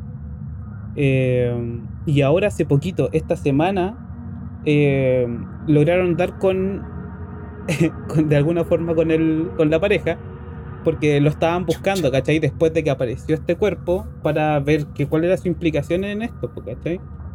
Y apareció este compadre hace poquito, hace unos días, pero apareció muerto, Oh, ya. ¿Cómo? ¿cachai? Lo- pero Weón, historia, historia recontra Está- conocida, sí, ¿eh? Y está muy, está muy reciente. De hecho, hay gente que dice que los restos están confirmados por el FBI de que de verdad es esta persona, la pareja de ella. Y hay gente que dice que no está confirmado. Así que es una cuestión que está muy, muy reciente. Pero fue Sí. en ¿Estaba desarrollo. morido o automorido? Eh, acá lo voy a, lo voy a leer para que. para Hay que información la- oficial entonces. Sí, acá voy a leer una cosita que dice en un, en un diario. Dice, dice Gaby, el caso de Gaby Petito, todo lo que no se sabe sobre su muerte. Desde su desaparición, el caso desató interés, pero también denuncias por la cantidad de casos de desapariciones, muchas de afroestadounidenses que no generan la misma atención que este caso. Petito, de 22 años, y Lotry, que es la pareja, de 23, emprendieron un viaje en agosto por Estados Unidos pero el primero de septiembre, Lowry regresó solo a casa. Luego de que la familia reportara la desaparición de Petito, quien grababa los recorridos que hacía con Lowry y los transmitía en sus redes, el cuerpo fue localizado en el Parque Nacional de Gran Tetón. Perdón. Puta, yo sabía Se que íbamos a llegar a eso. Yo sabía, yo sabía el nombre del se bosque. se llama Gran Tetón de Wyoming. Eh, el 2 de octubre se anunció que había muerto estrangulada manualmente. Desde su aparición, el caso desató interés, pero también denuncias por la cantidad de desapariciones de gente que no he oído. Y lo que pasó hace poquito, el tema de la muerte del, del novio que le había comentado, dice eh, que Lotry se convirtió en objeto de interés, obviamente, al ser la pareja. La cosa dice que, aunque hasta el momento no se le ha responsabilizado del deceso de su pareja, con quien, según los reportes que surgieron durante la búsqueda de Petito, habría sostenido algunos desencuentros. Habían tenido discusiones. Y estas discusiones incluso quedaron grabadas. Hay eh, cámaras de unos policías que los detuvieron mientras estaban viajando. Entonces ahí. la discusión es Y ese, Claro. Eh, De hecho, ¿Que te de hecho sí hay un. Ujú.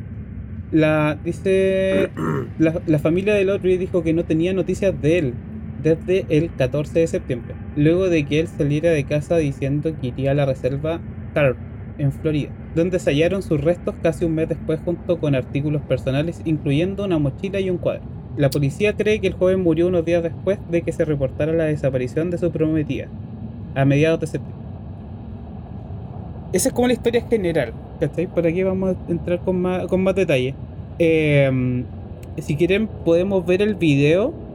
Hay un vi- el video donde lo detienen y, y de hecho dice que ella, él la gol- ella lo golpeó o él la golpeó, algo así. Yo quiero ver. Oye, qué terrible sea en todo caso el, el tema de. de escuchar esta historia tantas veces, weón. ¿Es No, no esta historia en particular, sino que escuchar una historia de una pareja que se maltrata, donde termina viendo un weón que tiene eh, la suficiente cagada en la cabeza, digamos, para matar a su, a su pareja y después matarse a sí mismo, ¿cachai? O sea, bueno, lo- suponiendo que es lo que pasó. Y no es un tema Claro. inusual tampoco, han pasado muchas veces. Hay, Sí. hay, una, hay un tema, hay una, un caso de una mujer que mató a su pareja en el desierto y se devolvió sola. Eh, y- igual, o sea, es lo mismo. Así que no es como casos, brígido. no son casos como inusuales. Pasa mucho. Veamos entonces el video. ¿Está listo, cierto? Está listo. Ya, póngale nomás, ahí estamos viendo el video. Aquí va. Recuerden que si quieren ver este video, pueden entrar a nuestro canal de YouTube donde estarán las retransmisiones de todos los días sábados, el día lunes a las 9 y cuarto de la noche.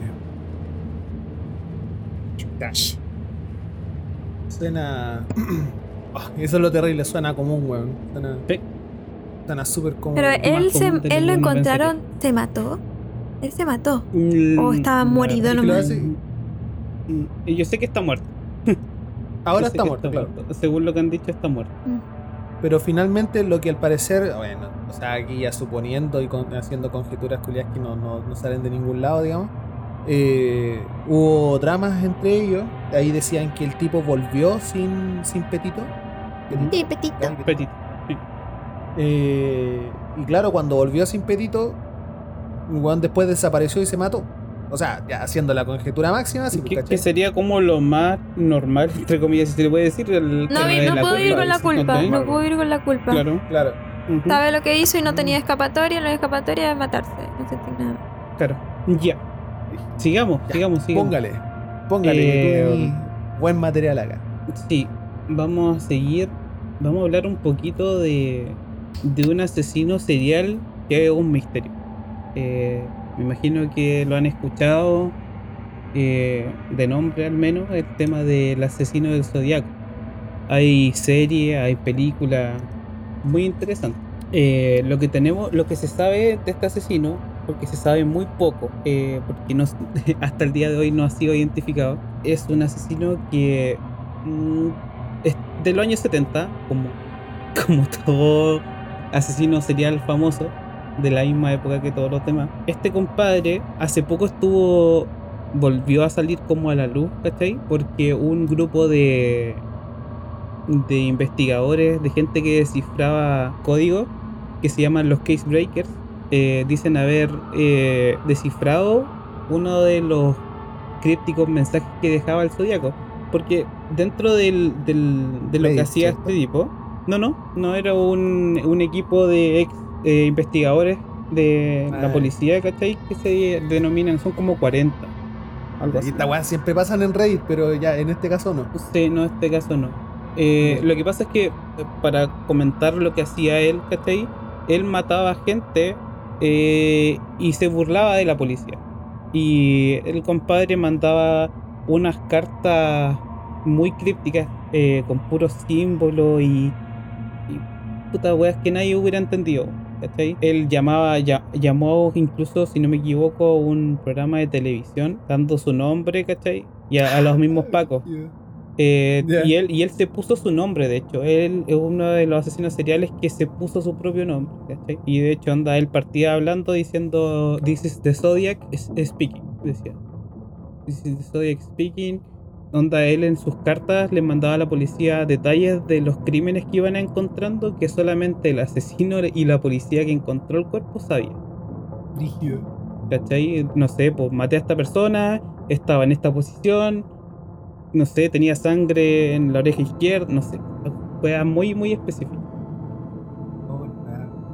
La cosa es que hace poco, eh, como les decía, salió a la luz este tema de nuevo, pues ya que esto, este grupo dijo haber encontrado a la persona. Bueno, la cosa es que la persona que llegaron a identificar todavía igual que- quedó como en la nebulosa de que si realmente es el asesino del, del zodiaco. La persona que estos compadres identificaron es una persona que murió hace años atrás y ya no está, ya no está vivo y encontraron muchas similitudes, pero nada así como concreto, así con temas de ADN que lo vincule a los asesinatos del, del zodiaco. Entonces eran como muchas coincidencias. No sé, pues tenía una arruga acá en la cara, ¿cachai? En, en la frente. Y lo comparaban con uno, retra- uno de los retratos hablados que habían, ¿cachai? De él. Y puta, no sé, pues puede ser una arruga, ¿cachai? O una cuestión que dibujó mal la persona que hizo el, el sketch, ¿cachai? Entonces también son como puras cosas eh, por encima. Media críptica ahí. Sí, rígido. es, es muy, es muy cuático la historia del, del, del zodiaco eh, y, Zodiaco. y le- y leerla yo creo que o contarla más, más detallada igual es como bien, bien enredado pero si quieren podemos mostrar alguna de, la, de las cartas que les dejaba la policía Como que disfrutaba que supieran que fue él. Algo, una característica ese- clásica este- de un Este es asesino. el mismo. Este es el mismo tipo que sale en Mindhunters, ¿o no? Mindhunter. Es- Sí, sí, sí. Al que le va a pedir consejo al weón principal. Pero hay, hay una serie. No, no, pues sí, es que este compadre no está atrapado. Es que creo que, O sea, creo ya, que lo es menciona. que pensé que era parte de la ficción de la, de la serie. No, no, es que hay uno, hay uno, hay uno que se vestía como mujer, que es como la historia grande, que, to- que todavía no la, ¿Ya, la sí? completaron en la serie. Ese otro asesino serial, que se me olvidó el nombre. Mm, Mira, estamos acá- mostrando. acá- mira, en esta foto está, este es uno de los retratos de uno de los, una, uno de los asesinatos que hizo, que fue un asesinato doble. Que, Esta la mandó él. No, o sea, la parte de la izquierda. Es un Ya. extracto de uno de los códigos, ¿cachai? Son puras letras, símbolos matemáticos, cuestiones medias crípticas. Y el símbolo del zodiaco es el símbolo que dejaba acá, era como su firma, Uh, ¿cachai? Entonces, es brígido, ¿cachai? O sea, tú miráis esto y cómo, cómo, qué, qué weá dice, po, ¿cachai? Es una weá para la cagada. O sea, el weón, este, tonto no era, ¿cachai? ¿Esa es una víctima? No, ¿O es ese es él, ese es uno de los retratos hablados. Ya. Y este, esta, esta es una de las, como lo que estaba diciendo, una de las vestimentas que usó eh, en uno de sus asesinatos. Porque una de las, bueno, una de los Era una Among Us. Claro, era una Among Us, literal. De hecho, Among Us está basado en Zodiac Killer. Claro. Y eso, pues, no, no sé qué más agregar sobre este tema. ¿no? Este, es interesante el tema del Zodiac Killer. La verdad es que Zodiac Killer es un. Es un asesino bien famoso. Ha salido en hartas películas, en hartas series, como que siempre. Siempre terminan. O sea, básicamente el weón llegó a ser inmortal. Claro, es como. como que se transformó literalmente en lo que él quería, una leyenda. Si al final Sí, eh, cuando se perdió rastro de él fue porque él quiso. Él dijo, ya sabéis que no, no les voy a comunicar nunca más si es que mató a alguien.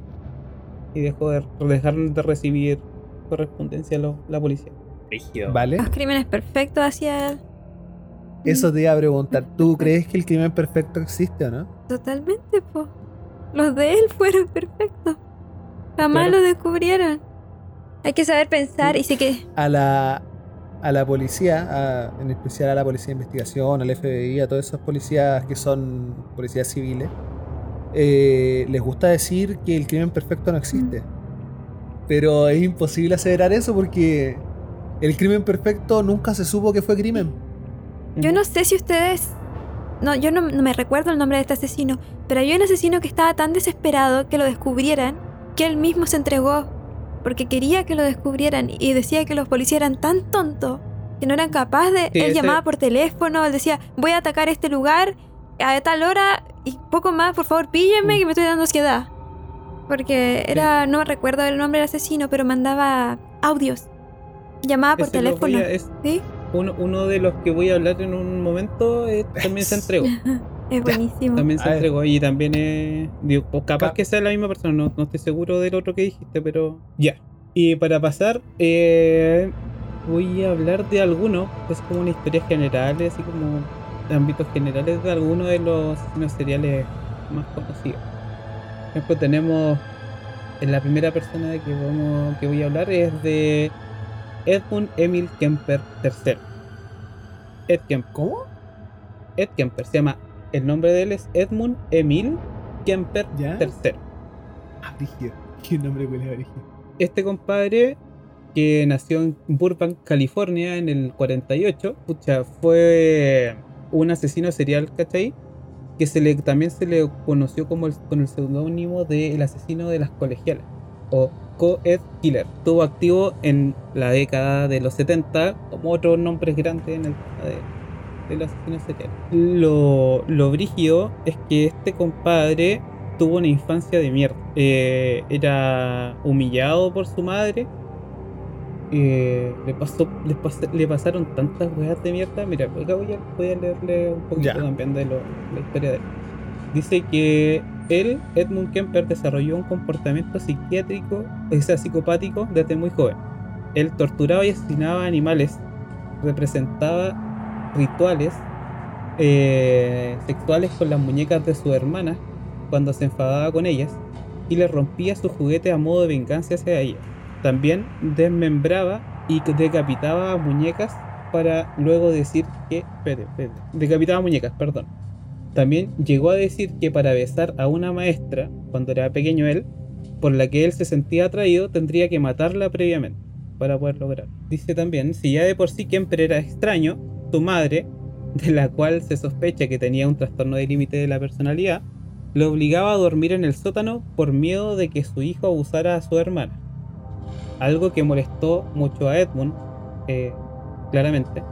Y también otra weá que hacía la vieja con él era que lo alimentaba con cabeza de pescado. Onda, lo tenía encerrado, lo trataba como el hoyo, ¿cachai? Era muy brígido.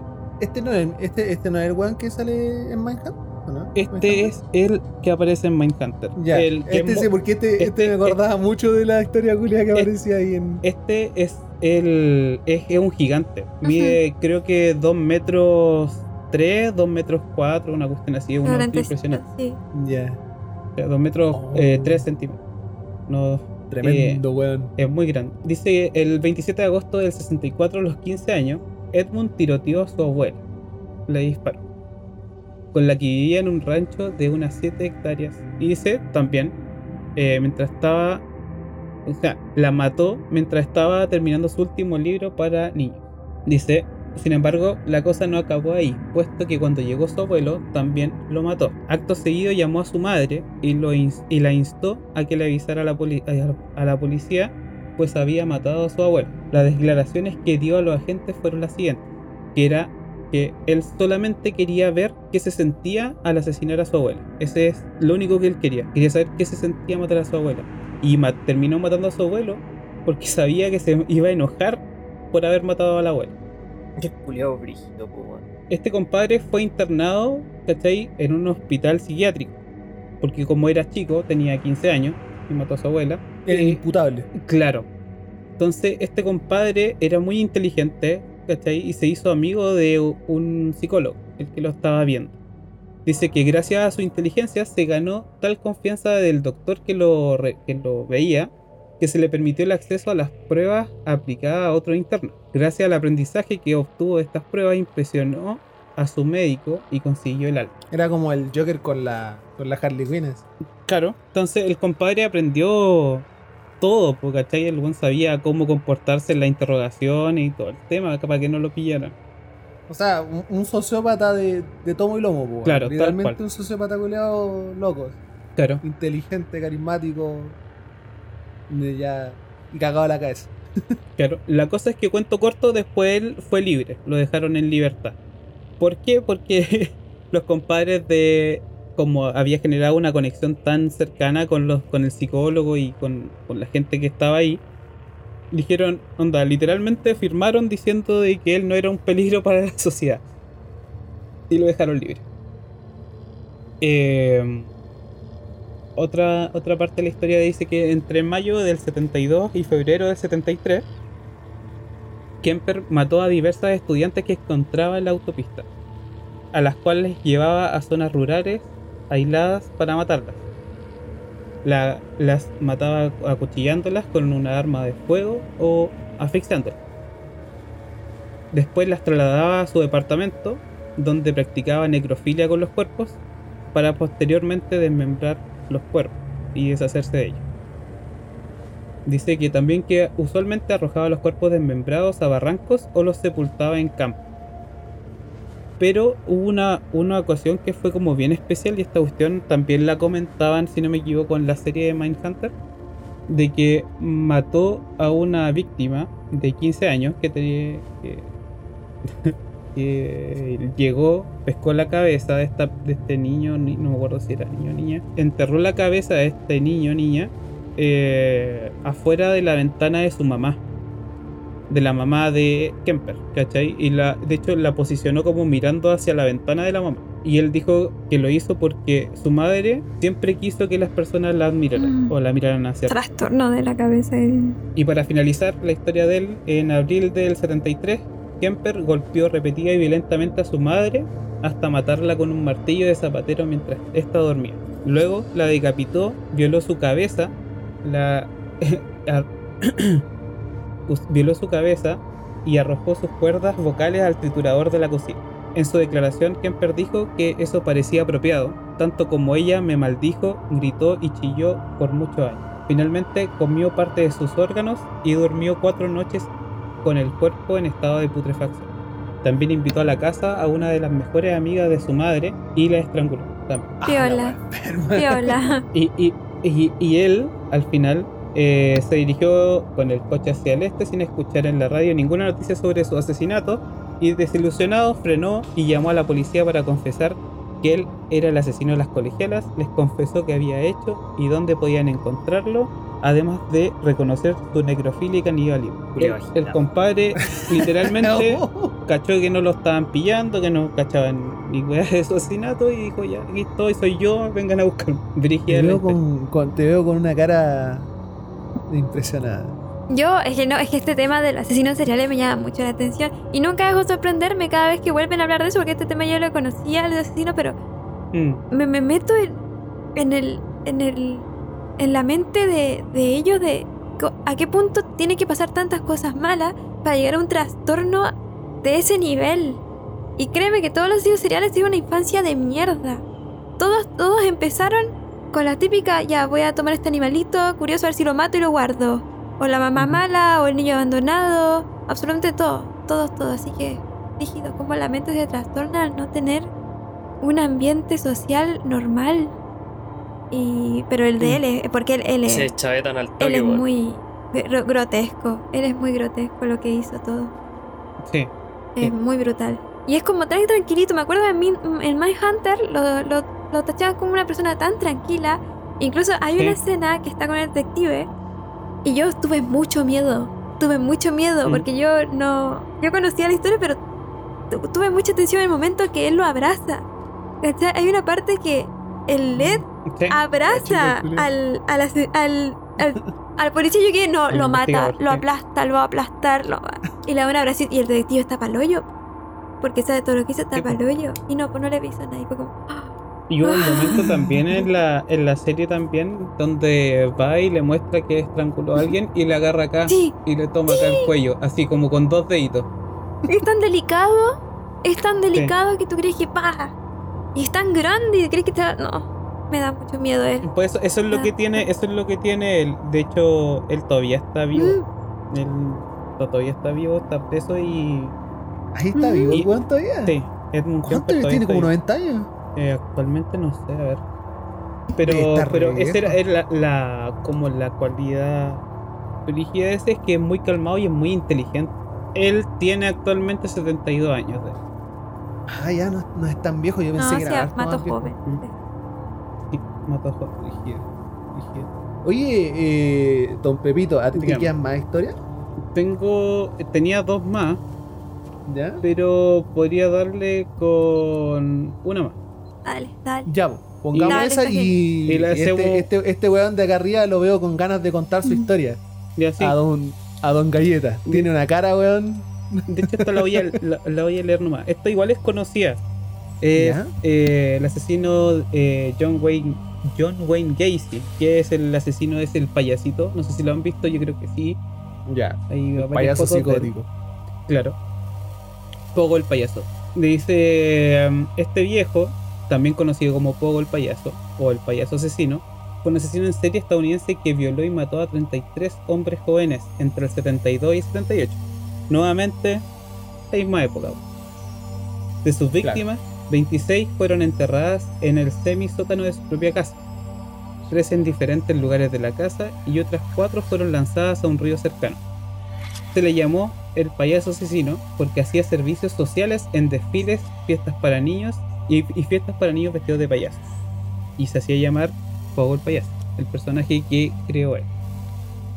El 6 de febrero del 80 comenzó el juicio a Gacy en Chicago. Durante este juicio se declaró inocente este viejo, alegando problemas de orden mental. Sin embargo, su, su testimonio fue rotundamente rechazado, ya que se le realizaron estudios dando resultados negativos. Es decir, que no tenía ni padecía de problemas mentales. Su abogado argumentó que John tenía lapsos de locura temporal en el momento de cada asesinato, pero antes y después recobraba la, la normalidad para atraer y disponer de las víctimas. Dice, en un momento del juicio, la defensa de Gacy intentó afirmar que los 33 asesinatos fueron muertes accidentales, como parte de una as- asfixia erótica. Pero el forense del condado de Cook demostró con evidencia que estas afirmaciones eran imposibles. Además, Gacy ya había confesado a la policía y era incapaz de suprimir tal evidencia. A este compadre lo sentenciaron a muchas cadenas perpetuas y a varias penas de muerte al mismo tiempo y fue ejecutado vía inyección letal el 10 de mayo del 94. Otra cosa interesante es que las últimas palabras eh, que tuvo él eh, les dijo bésenme el culo a los patos. ¿Cachai? Dijo, el Estado me está asesinando, nunca sabrán dónde están los otros, bésenme el culo. Literalmente irse con ganas. Claro. Y este compadre, oye, mira, si esta weá esté retorcida a cagar, weón, yo encuentro que es brigio porque al hacer, no sé, pues imagínate el weón, al payaso que contrataban para hacer fiestas para los niños, weón, tenía niños, los mismos niños enterrados en su casa, weón. Tú lo empezás y es terrible. Y no le da nada a ese, ese, ese ser humano, porque al final el ser humano no, no, no siente culpa, no siente nada. Ni remordimiento, ni cargo de conciencia, nada.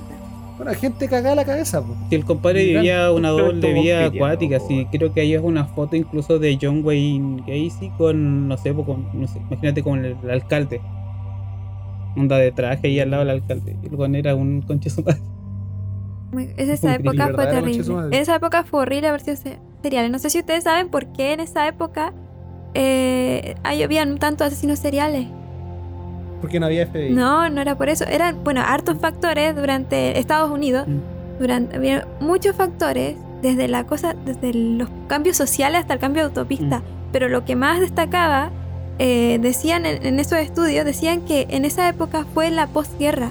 Fue los años durante la Segunda Guerra Mundial y la posguerra. Porque Ujú. los hijos de los que estaban en la guerra volvían traumados, desaparecían o quedaban abandonados. Entonces fue ese sí, es muy curioso. Fue eso una lo, de- lo dejaron como la mayor razón de por qué en esa época hubo tanto abandono, hubo tanta enfermedad mental y, y claro, pues se justifica por los trastornos mentales que, que sufre la gente después de la guerra. Mm. Esa es una de las grandes razones. O sea, o sea, básicamente tú tenías weones que estaban traumados posguerra y esos weones traumaban a sus cabros Claro, chicos, pues lo abandonaban, lo dejaban, no había, no había una relación Claro. social eh, sana dentro de la familia. Cosas así.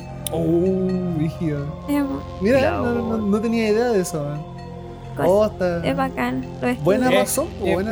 es brige el tema de los, los cereales, weón, y hay caleta para hablar.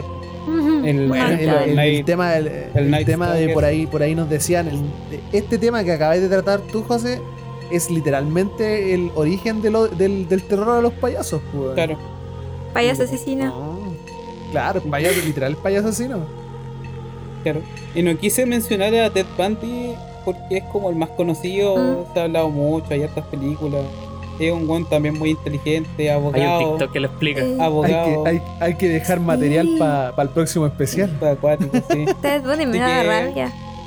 sí. Porque lo- me daba rabia de Jeffrey Dahmer y Ted Bundy eran como los asesinos catalogados como los guapos dentro de esa época. Y las mujeres le enviaban cartas de amor a los enfermos. Sí. Esto. Oh. Y hay varios que se casaron adentro los asesinos seriales. Bueno, en sí, en sí el tema de la adoración a los asesinos seriales es una cuestión que ha, que ha sucedido a lo largo del tiempo y que se ha visto mucho en mucho, muchas ocasiones. Ahora también tení lo que hablábamos en un principio en el podcast, pues, toda la familia Manson. Eh, Tú tienes una figura carismática tan carismática que estando en, en- en la cárcel crea toda una familia de asesinos culiados. De gente culiada tan loca que lo adora tanto que hace sus designios alrededor de todo California, creo que fue, ¿no? O Los Ángeles. Bueno, Los Ángeles. California. Sí.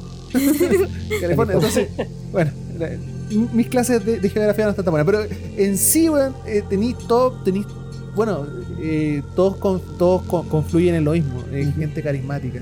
Entonces aquí podríamos decir que tenemos de invitada una asesina en serie. Yo carismática no. No era carismática.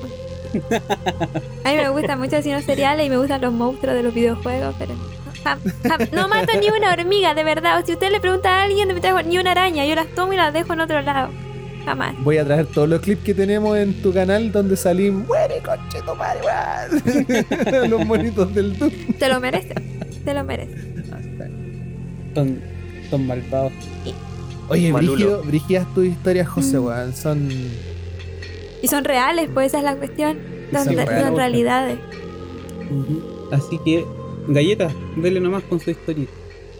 Ah, bueno, eh, yo voy rapidito en honor al tiempo. Dale nomás, Eh. ponele normal si. O, o- o se nos tiene que ir la. Yo no, no, yo no. Ya, pero- entonces dale nomás, póngale. Yo voy a terminar con, con una estupidez, así que Como Dios manda. ustedes denle nomás. Ya, esta es la historia de Ed Gein. Eh, se escribe Ed Gein, pa- con G, para que lo no ilustrado. no, mentira. Para los que no, no cachamos cómo se escribe, yo también tenía entendido que se escribía Gain, pero no. Ed- Eduardo. Gein. Exactamente. El Eduardo. Eh, Ed Gein nació en Estados Unidos a principios de 1900. eh, nace en el seno de una familia ultracatólica, particularmente por parte de su madre. Eh, su madre, al parecer, tenía ciertos problemas psicológicos y, o psiquiátricos en este caso, y él, junto a su hermano, eh, los forzaba a leer la Biblia, particularmente el Antiguo Testamento, y además también eh, los, castigaba, y los castigaba duro, onda golpes, eh, cuando eh, jugaban con amigos o usaban juguetes o tenían conductas propias de los niños, o sea, socialización propia de los niños. ¿Por qué? Porque consideraba que todo esto era pecaminoso. De hecho, incluso eh, convenció a su esposo en ese entonces eh, de que se mudaran a una granja apartada porque esta persona eh, ella pensaba que las mujeres particularmente eran, eran prostitutas del- eh, enviadas por el diablo para seducir a tanto su esposo como sus hijos y llevarlos por el mal camino. Eh, tiempo después eh, fallece su padre y él, eh, Ed Gein, eh, queda junto con su hermano y él queda a cargo del cuidado de su, su madre mientras eh, su hermano trabajaba. Resulta que su hermano siempre fue muy rebelde en ese sentido. Siempre le contestaba a su madre. Eh, perseguía y no, no, no estaba de acuerdo con esa doctrina que le impuso a, a sus hijos, leer la Biblia, evitar a las mujeres, no tener amigos, entre otras cosas. Resulta que eh, con el pasar del tiempo, eh, Ed eh, se siente ya sobrepasado por esta situación y es complicada, es una situación súper complicada a lo que Ed Gein, con el propósito de proteger a su madre, su hijo, que era una oveja desterrada, provoca un incendio en la casa. Luego, eh, cuando la policía va a ver el incendio en la casa y ve lo que pasa, eh, descubren que su hermano eh, aparece con golpes de objetos contundentes en la cabeza y estrangulado dentro de la casa quemada. No hay sospechosos, se cierra la causa. Fin. Pasa el tiempo, eh, se enferma gravemente, la mamá de Ed Jane queda postrada en cama y Ed queda al cuidado de la misma. Y en ese tiempo, eh, Ed finalmente se, se vuelve mucho más retraído, mucho más tímido y empieza a meterse, meterse muy, muy, muy, muy, muy, de forma muy fuerte en los estudios de la Biblia y, e interpretarle de la forma más literal posible. tiempo que le rendía casi culto a su madre. Al tiempo que le rendía culto a su madre. Esa era como el- el- la asociación de cosas. Y su madre era como el cable a tierra. El tema es que cuando fallece su madre, eh, aquí ya Ed eh, se vuelve loco. Literalmente se vuelve loco. Eh, de hecho, eh, se queda viviendo en su granja. El lugar era, y lo tengo aquí, eh, se queda viviendo en Plainfield, en Estados Unidos. Y mm, la gracia, y como el elemento acá, es que siempre se caracteriza como un tipo que era muy raro. Eh, era extraño, tenía como un comportamiento medio extraño, era muy retraído, muy callado, eh, pero sin perjuicio de ello era muy educado, muy educado y muy inteligente. Em, y, se, y se caracterizaba mucho por saber mucho de religión, particularmente de la Biblia. Eh, pasa el tiempo, pasan los años y empiezan a, aparecer, a desaparecer personas dentro del pueblo de Plainfield. Desaparecen personas o incluso encuentran gente eh, muerta, descuartizada, destripada, incluso sin, sin su piel, en lugares muy apartados. resulta que ya, el, weón. el error de Ed Gein, y aquí es donde empiezan a descubrir como distintas cosas, distintos crímenes que había cometido, es que Ed, al momento de ir a comprar una ferretería un par de cosas, eh, al, tiempo, al, día siguiente había desaparecido quien atendía la ferretería.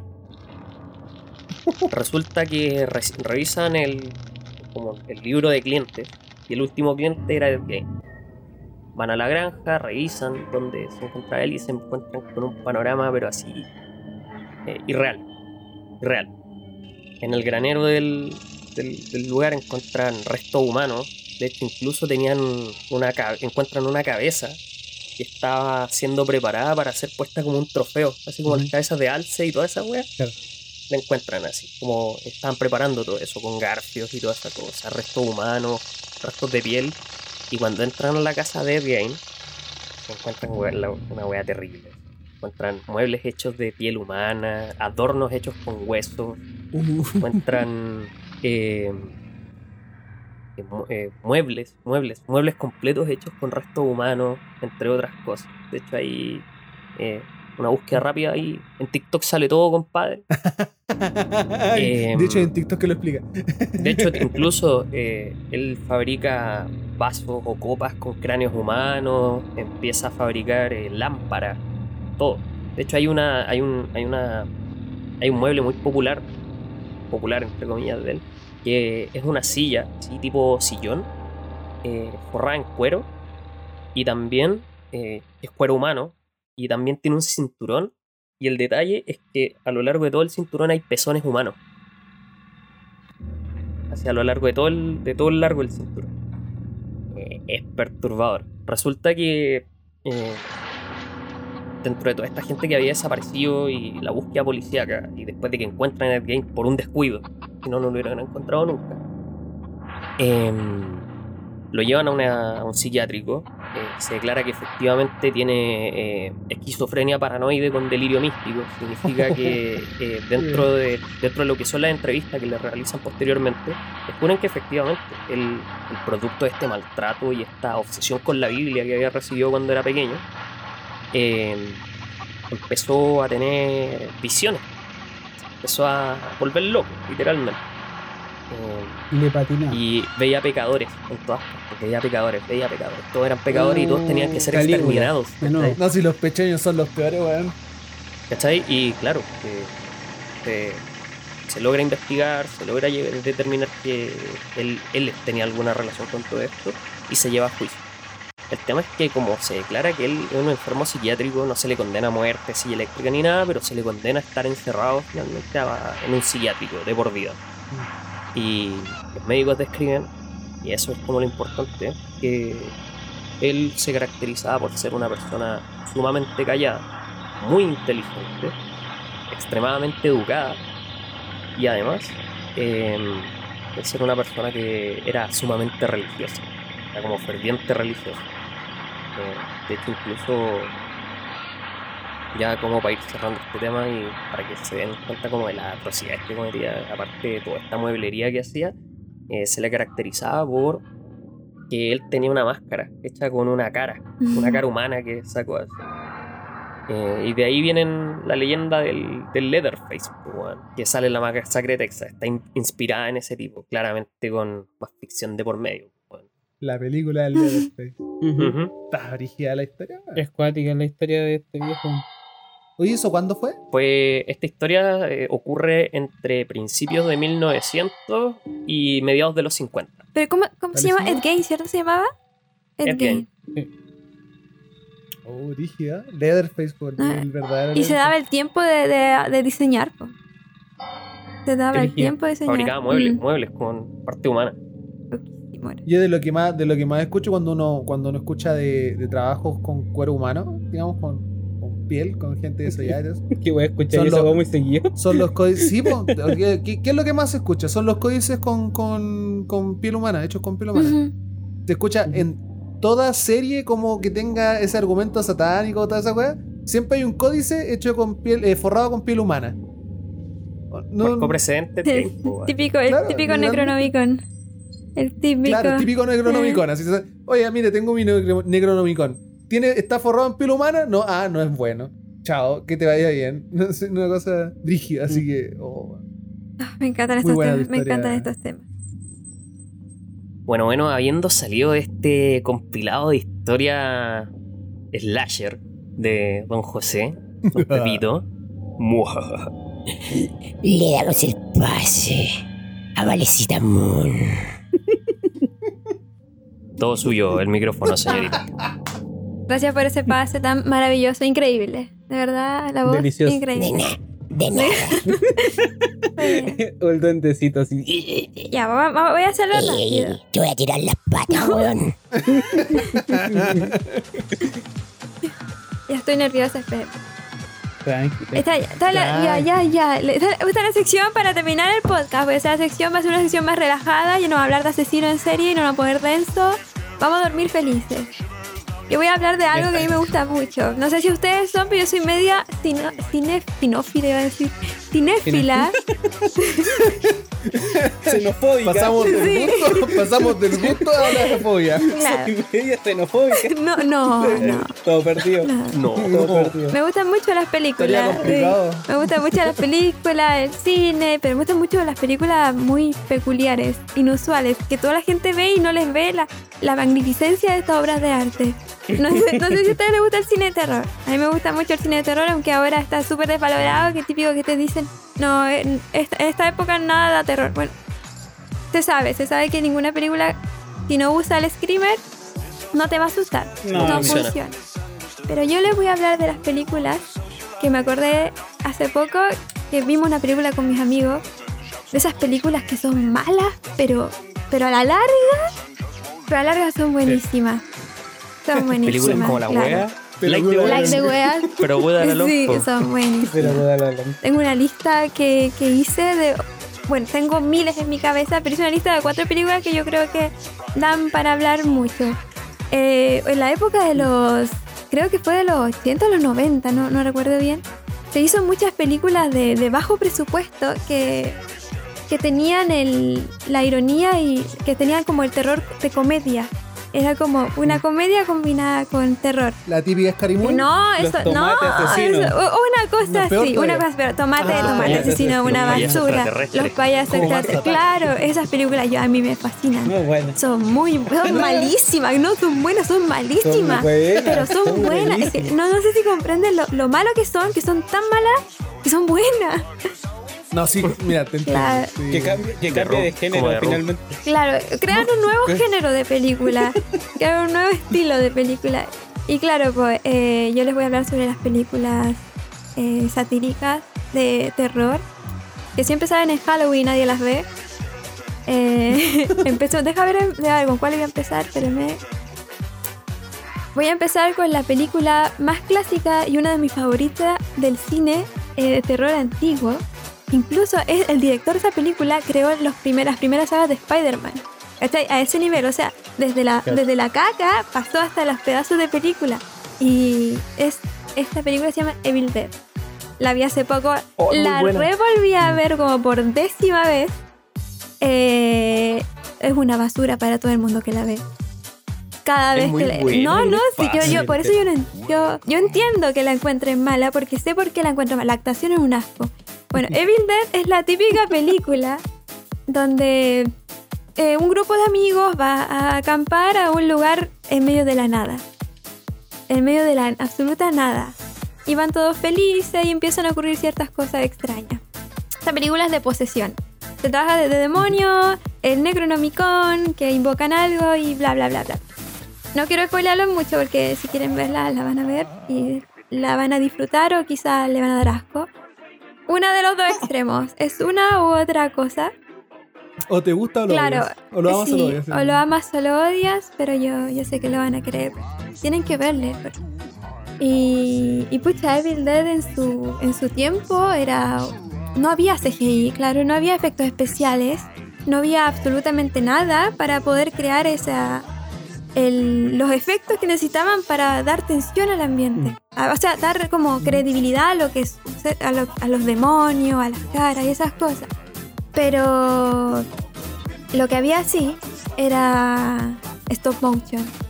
Y en esa época había mucho stop motion. y esta película Ah, hizo un uso del stop motion, pero exquisito. Como La mosca, Exquisito, ¿no? La como- mosca era una claro, película era este- que es Claro. como de terror. No, Pues metamorfosis, Sí, la verdad era metamorfosis, como eso, pero no era tanto stop motion, era más, más mecánica, así como la cosa, que estaba más robot. Eh, Mm. Eso. Y ¿Cómo se llaman estos? Los... se me olvidó el nombre. Animatrónico. Eso, los animatrónicos usaban eso, la cosa y la mosca. Pero Bill le usó el stop motion. Es una película de muy bajo presupuesto. Si ustedes la ven, la- las actuaciones son pero tristes. El protagonista. Clase cla- Z, No, horrible. Clase Z, terrible. Sí. Pero, y también en esa época que les estoy contando estas películas, eh, abusaban también mucho del uso del, del gore. El, el uso de, de- de la, del astripamiento, de la- del desmembramiento, Violencia Claro. totalmente gratuita. gratuita. Y Evil Dead creo que fue una de las mejores, eh, un icono de una película icónica. ¿Ustedes la vieron, no? ¿La han visto? ¿Uno de ustedes la vio? Yo creo que no la he visto. Yo no estoy seguro. Puede que la haya visto. Fue tan mal, Yo la vi, Fue yo la vi. tan mala, pero tan buena que tuvo secuela y una tercera. Y un remake, y la- el próximo año va a salir otro remake. O sea, nos va a salir otra película. Es muy buena. Y lo que amo de esta película es que es- fue hecha para reírse, fue hecha para sentir asco y fue paulatinamente subiendo mediante secuela y secuela. Fue a peor. Fue a peor pero peor. buenísima. eh, pucha, le, le quería mostrar algunas escenas de las películas. Esta es la película más Miren, piola de lo que. A ver, espérame, deja buscarla primero. Como siempre les recuerdo que esto lo estamos haciendo en Twitch, QCS-live, para aquellos que nos escuchan a través de Spotify, a través de YouTube, a través de Google Podcast, a través de eh, Apple Podcast. Eh, esta parte la hacemos para nuestros Twitchers preferidos. Estas partes son las específicas con, con tráiler, con imágenes, con cositas más, Material más exclusivo. gráficas. Material exclusivo del YouTube Mora. Claro. Recuerden que si quieren ver este video, pueden entrar a nuestro canal de YouTube donde estarán las retransmisiones de todos los días sábados, el día lunes a las 9 y cuarto de la noche. Ya, me voy a dejar alto ahí. no, no, creo, no les creo que no la han visto. Es película de No la he culto. visto yo. Ah, perdón. Pero me están, me están dando ganas de verla. mírala, mírala. Y Es sigue ahí, y Jackson sigue ahí. thriller. No, thriller es Ya. mejor. Ya, ahí. No, la transformación la voy a pausar, la voy a Bueno. pausar. Esa es una de mis películas. Creo que es una es la es mi película favorita antigua de lo de 1981. Voy a ver este, voy a ver el remake. No, ve, es que no, es que lo, lo más increíble es que el remake es exquisito, el remake pero es una maravilla y bien hecho. Hay- y, hay, y hay un remake Hay, onda sí, pues hay un remake de con- 2013, pero es que es muy genial, así que Ay, esa parte la recomiendo ver la primera, la de 1981 y la de 2013, que es exactamente lo mismo, pero con una calidad demasiado. Buenos actores, buen presupuesto. Y ojo, Igual a mi gusto, por ese lado, el remake como que pierde ese encanto. obvio, claro, original, obviamente weón. pierde todo el encanto de lo malo. Es que la gracia es ver la Sí. hecha como weón. Uy, Él sí, entiende. sí, Él Él entiende. No, pero me entiende eso. Pues si cuando yo la vi con mis amigos me dijeron, ¿qué fue esta weá? Mis ojos, cáncer a los ojos, terrible, horrible lo que dijeron. Pero es que no la comprenden. Espera, vean Salo. No, no vean Salo. eh, No vean Salo. Es fome, es. No veas Y bueno, pues, eh, quería que. no, ellos no entendían cómo. cómo es posible que yo pudiera encontrar una película así buena, pero es que está hecha para eso, po. está hecha para ser mala. Y la segunda, se, la segunda se convirtió en una comedia de terror, pero también ícono. Voy a mostrar la escena más icónica de esa película. Y creo que todas las ver. Mira, la película siguiente le va a dar una, un, un pequeño. una pequeña sinopsis. Un preámbulo. Claro, el, el protagonista sigue en la cabaña, pero esta vez sigue atrapado dentro de los demonios. Él en una ocasión su mano la pierde y se pone una sierra eléctrica. O sea, gigante, pero enorme, pero enorme. No, no, es que la tercera es lo, mejor. player ahí con Sí. una sierra en la mano. Claro, y la tercera, la, siguiente secuela, él viaja al pasado, al mundo de los muertos, donde está todo lleno de, de muertos vivientes que atacan a los guerreros medievales y él está con su con ¿Qué? su máquina, su, su Ah, motosierra. Y lo toman como un dios sí. porque él viene con su motosierra a matar a todos. No, sí, es una maravilla. Está como, Está refumada. Es está, una está maravilla, de está como verdad. para verla en, un carrete. Sí, mira, le voy, le voy a mostrar la, la escena del. Ay, del. De la risa. Esta escena icónica. Ya, va, espérate. ¿La vemos? Vámonos, ¿La pongo? póngala, póngala. Esa es la escena. Así que los invito a verlo. Evil Está Dead 2 es, es que, aparte interesante. De verdad, no les toma, les toma tiempo y se va a pasar volando de lo entretenida que es. Y esa. Está, está sí, veíble. sí. Esa es una de las, la- las películas que encuentro buenísima. Mala, pero a la larga es buenísima. Hay que encontrarle Como las weas, pero Como las la weas pero Hermosa. Sí, hermosa. Ya, Y la siguiente película que les quiero hablar es sobre una película. eh, creo que la. No, no Sam Raimi fue la de esta, que fue la de Spider-Man. Y la otra película que se llama Brain Dead. Voy a, voy a, voy a recordar primero el, el director, no me acuerdo. En traducción español, la traducción de esta película se llama Tu madre se ha comido a mi perro. Esa es. ¿Y sabe quién la hizo? Ese, tu madre se ha comido a mi perro. Esa es la traducción en español. El director de esta película, no se lo van a creer quién es. Es Peter Jackson, el del Señor de los Anillos. La película es de la eh. misma época. Es de la misma época. Y se trata. la película empieza así. Eh, están en. Creo que están en África, una parte de África. eh, están en búsqueda de un animal extraño. Este animal extraño tenía una, una especie de rabia. eh, muerde. No. eh, se lo raptan a este bicho porque lo- los habitantes de ese, de, ese, de ese lugar decían, no, ese animal está maldito, se lo llevan, lo dejan en un zoológico. El bicho es una rata ordinaria, pero es terrible, una rata sin pelo. Van a verlo, creo que van a verlo, la rata muerde a una de las protagonistas. eh, no, a la mamá del protagonista la muerde, se enferma y empieza a quedar la cagada. Esta película es la película con más litros de sangre que se han usado en la historia del cine. Se usaron 4.000 litros de sangre. 4.000 litros Oh. de sangre. Espérate, qué dato más random, pero qué dato más bacán. Usaron. Esta película es muy graciosa. Este es el, el- el terror comedia en su, en, en su mayor, no sé cómo decirlo, pero es lo que es. sí. En su mayor expresión. El actor es un, un asco también, todas esas películas son un asco.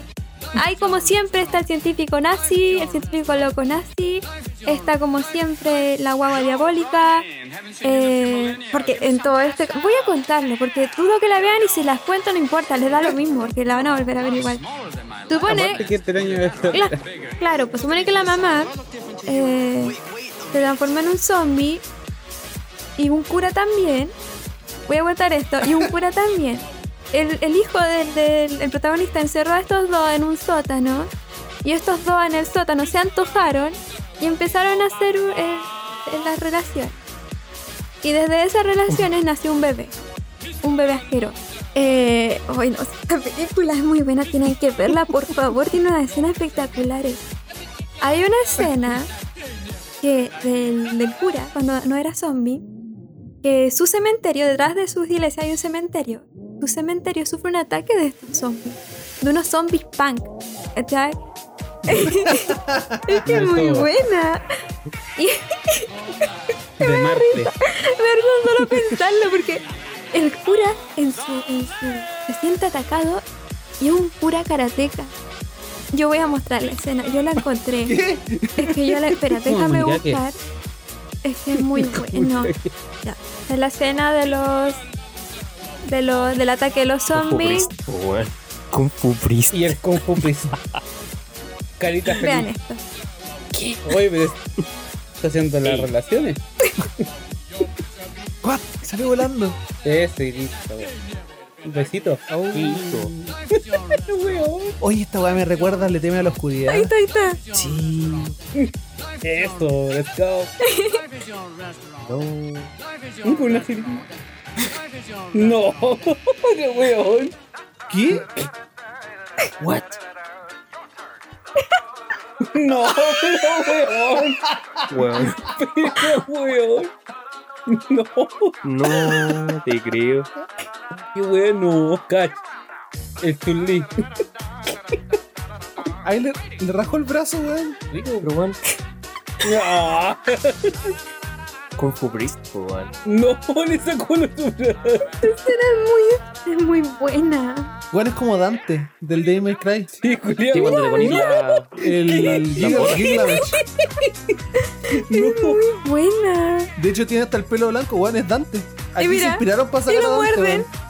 Al final lo No, muerden. se cagaron al No, y ahora, cura. el cura va a ser zombie Kung Fu, weón. Nache. me voy a cagar. ¡Oh! La wea gratuita. Oye, pero ahora Es buena a la escena de este cine. Yo la encuentro maravillosa. Qué wea más maestra, weón. Nunca la había visto. ¿De verdad vida. jamás la habían visto? no Oh, conocía a Está buenarda. La, oh, Qué buena la imagen. la- o sea, De verdad. La, la escena buena. culia buena. Es muy buena. Está Y aparte, espera, La maestra. espera. Y so- no solo esa tiene, tiene absolutamente una cantidad de escenas maravillosas. ¡Ay, qué Cántame. Sí. Es muy buena. lo Divine. Intervention. Divine Intervention. Divine Esta Intervention. frase estuvo muy buena. Eh, Me encanta. La, la, No, wea la. las actuaciones de esa Oh, película son muy buena. bacanas. Son, no, son muy buenas. Y hay un montón de escenas así. Así que se las recomiendo también para que pasen una tarde de Halloween graciosa. eh, con su Terrible. pareja. Si a su pareja no le gusta, yo creo que deben cambiarla. Pero son muy buenas. Si estáis solo como un calcetín después del lavado, La no. Exacto. Ya. Entonces, Galletita se va. Me están echando. Es que, es que Si te dijeron. queréis po. quedar hasta que cerremos. A, a mí me ¿Qué- quedan qué- dos qué le- películas más y cierro. Ya. Le quedan dos películas más. ¿Te vais? No, cerremos, no, cerremos. Ya. Es, es que, weón, qué maravilloso con esta escena. Es que está muy buena, weón, la cagó. Eh, Podríamos acortarla a una, a una más, porque la que sí, la siguiente que viene. Da- pues, si, si, Galle- si Galleta ya se queda, por último. No, veamos la película, la película que La queda, entera, ahí. veamos la entera. Oye, eh, una. Oye, un, un pequeño paréntesis respecto a esto mismo, sí. Eh, me recordó una película culiada horriblemente mala, que yo la vi porque sabía que era mala y me dijeron, weón, mírate esta película culiada es horriblemente mala. Que se trataba de una realidad donde los cabros chicos, eh, donde los adultos desaparecían. Y eran puros cabros chicos. Y la película en sí es tan mierda, es tan mala, que la weá pasó a ser de culto por mala. Algún día me voy a acordar cómo se llama y la voy a poner por ahí, pero Entonces debe ser Así que, buena bueno, verla, pues entonces.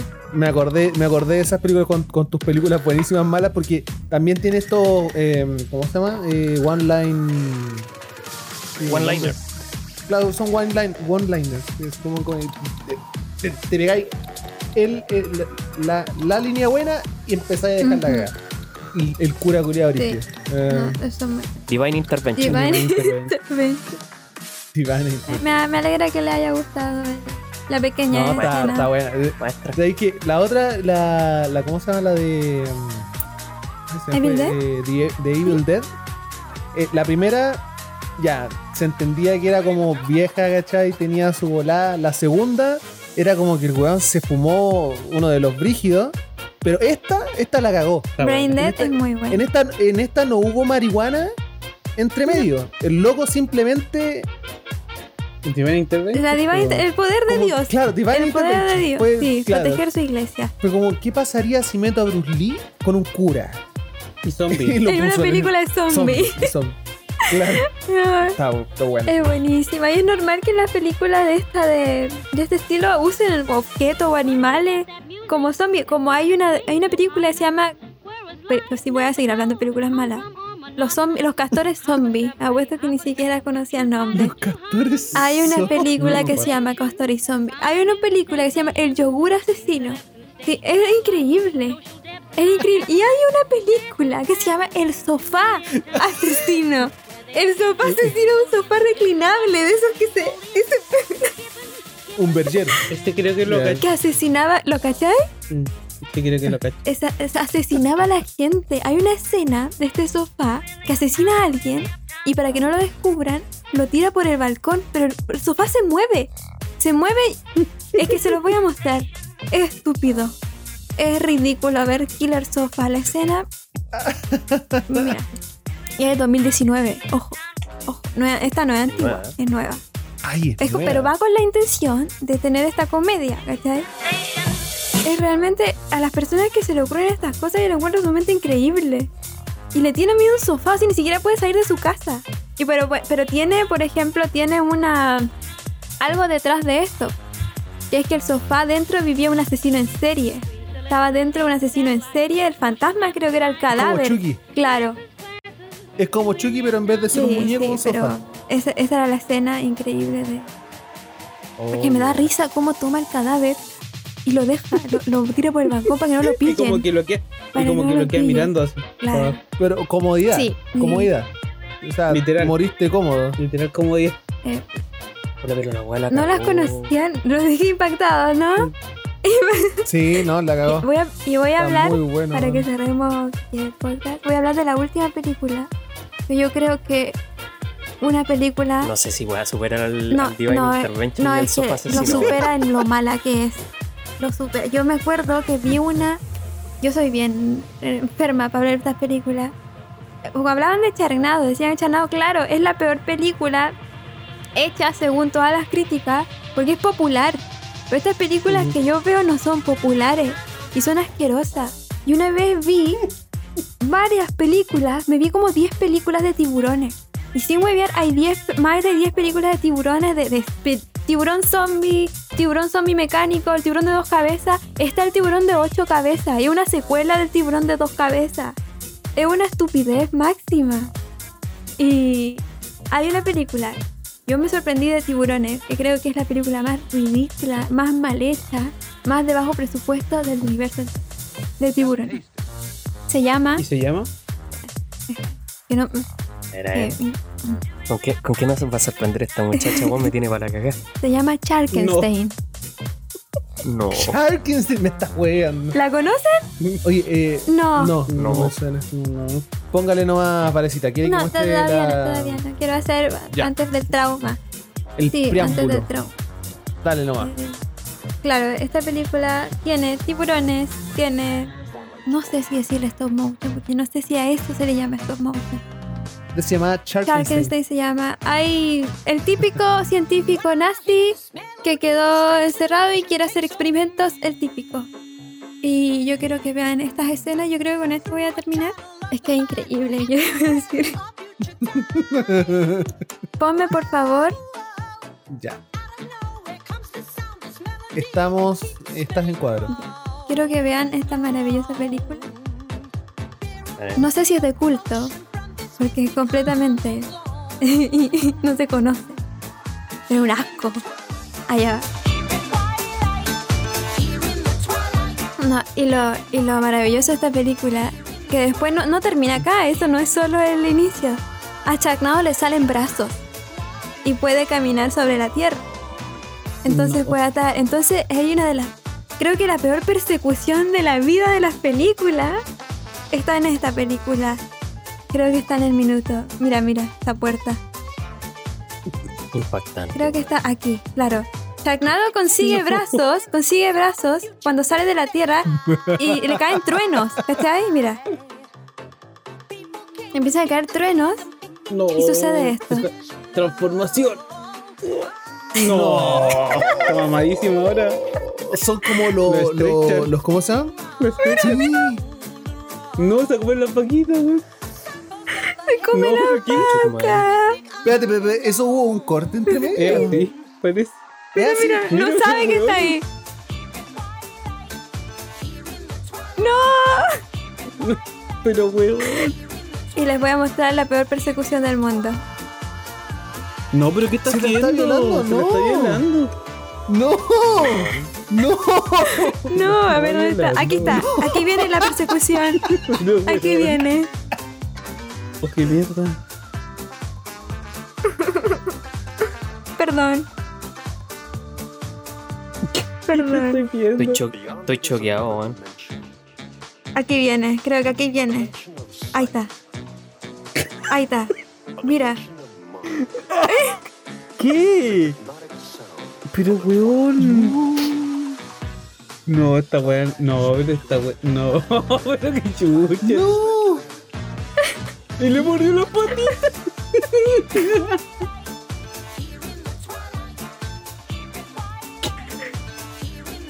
Bueno, y eso es.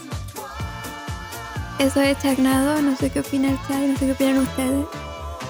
¿Del charnado? Charkenstein, Charkenstein, perdón. Charkenstein. Oh. Bueno. Oh, qué para cagar. ¿Qué para cagar? Cuatro. No, ¿De verdad? Solo cuatro. No y puedo conozco nada como sobre esta wea. 50 más. Bueno, No te creo, de verdad. no te creo. esa creo que. ¿Cómo está impresionado? expectativa. Ellos no se lo esperaban. Esta wea no, no me cae en mi cabeza. Entonces, Oh, mal. Es como ¿Cómo un proyecto, es esta como un proyecto de, de niños de Sí, colegio. sí. claro, de quinto Bueno, yo estoy seguro que puedo hacer mejores efectos en el After Effects. Yo, que poco cacho de esa wea. O hasta Oh, sí, con, vale. con efectos prácticos podía ser una web mejor.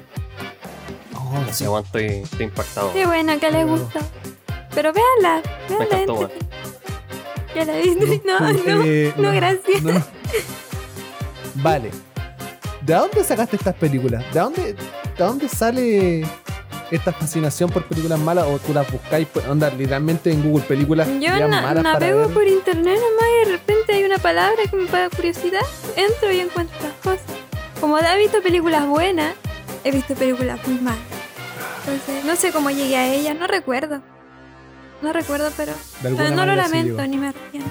Pero gracias. No, Gracias. que para esto. Tú. eh, En estos momentos no hiciste reír a- como estúpida a los tres. La, hiciste. No hiciste la noche.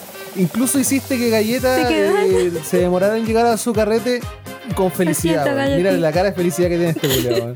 Estaba feliz, weón, está feliz. Así, Estoy choqueado, weón. Está choqueado.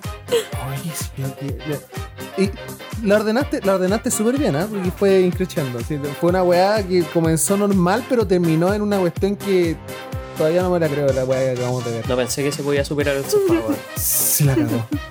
La. Qué bueno que le gustó. Mira, ¿viste? Así, que- así está nuestra creadora de contenidos el día de hoy. Eh, Valecilla, ¿algo más? Que... No, lo quiero dejar hasta acá. Algún día voy a contar, tengo mil cosas que contar sobre películas, pero esto es suficiente por Yo ahora. creo que la vamos, a, la vamos a tratar de invitar de nuevo, ¿no? Especial cinéfilo. Claro, hay que tratar de invitarla. No, oye, en especial cinéfilo sí que voy a hacer un cero a la izquierda. Voy a presentar y me voy a ir. Eh, Chao. Ahí hay, Hay otro, Un hueón que ve las dentro del películas de chat Marvel, que ¿no? tienen hay otro cinéfilo que sabe mucho de las cosas. Yo, yo lo conocí y sab- supe que le gustaban las películas dentro de mía, o sea, no mía, del mismo estilo que, o sea, de las películas que me gustan en mía, y también le gustaba que el duelista es muy cinéfilo y conoce mucho sobre eso. Oye, la cago. Sí, ¿la es muy, muy culto en eso. Después de muchas horas de streameo y muchas horas que van a tener que ser utilizadas para stream, para, para editar el día domingo, eh, sigamos con la pautita que quedan los últimos dos puntos importantes. Dele, don Pepito. Sí, pues chiquillos, eh, nada más para recordarle a ustedes que nos pueden encontrar en Instagram eh, como Quinta con Santiago y un bajo podcast. Nos pueden encontrar en donde ustedes quieran. Ustedes ponen en esquina Quinta con Santiago en Google, le preguntan a Siri, lo que ustedes quieran.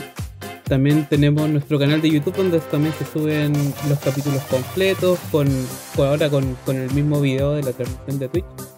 Eh, y eso, pues, Ojo que a los 100 suscriptores de YouTube, el galleta se tiene que vestir de maid. Así que vayan a suscribirse a YouTube. Eso. Y también, como hoy día, todos los sábados hacemos la transmisión de la. cuando grabamos el capítulo del podcast acá en, en Twitch.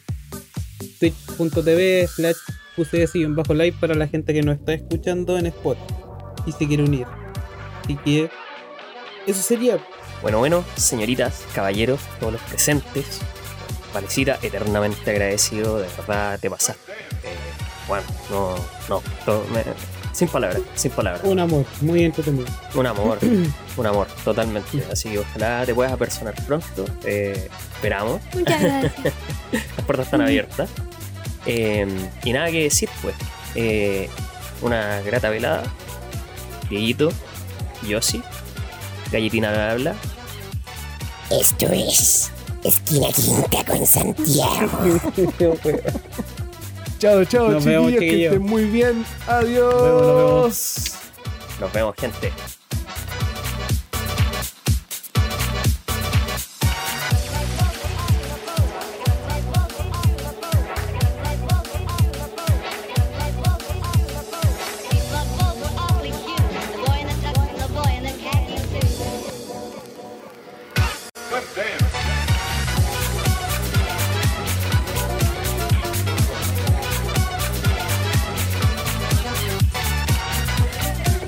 Heimdall dice sacarle 20 lucas a la jefecita es el crimen perfecto. No, el peor crimen, Dios mío. No hagan eso. Yo una vez lo hice. El No hagan eso. Yo lo hice. No, no. Alto crimen. Peor. Alto crimen. Muchas gracias de Uber. Hola, hola, me dijeron que había gente linda aquí. Sí, po. definitivamente. Mira que hay allá, po. Mira que hay allá. Mira, mira, mira lo que hay allá. Maravilloso. Si no fuera por la invitada, Perdona, perdóname, perdóname mi simpeo, pero mira qué preciosura tenemos No. acá. Así que, no, pues si estoy hablando en cosas. Ay, ay, ay. Me, me pasé rollo. Perdón. Me pasé rollo. Oye, pero sí, pues el, es lo más lindo, lo más lindo de este mundo, míralo. No, no, pero verdad. Hablando en serio, qué preciosura tenemos aquí en la pantalla grande, weón. puta me Eh, siento mal ahora.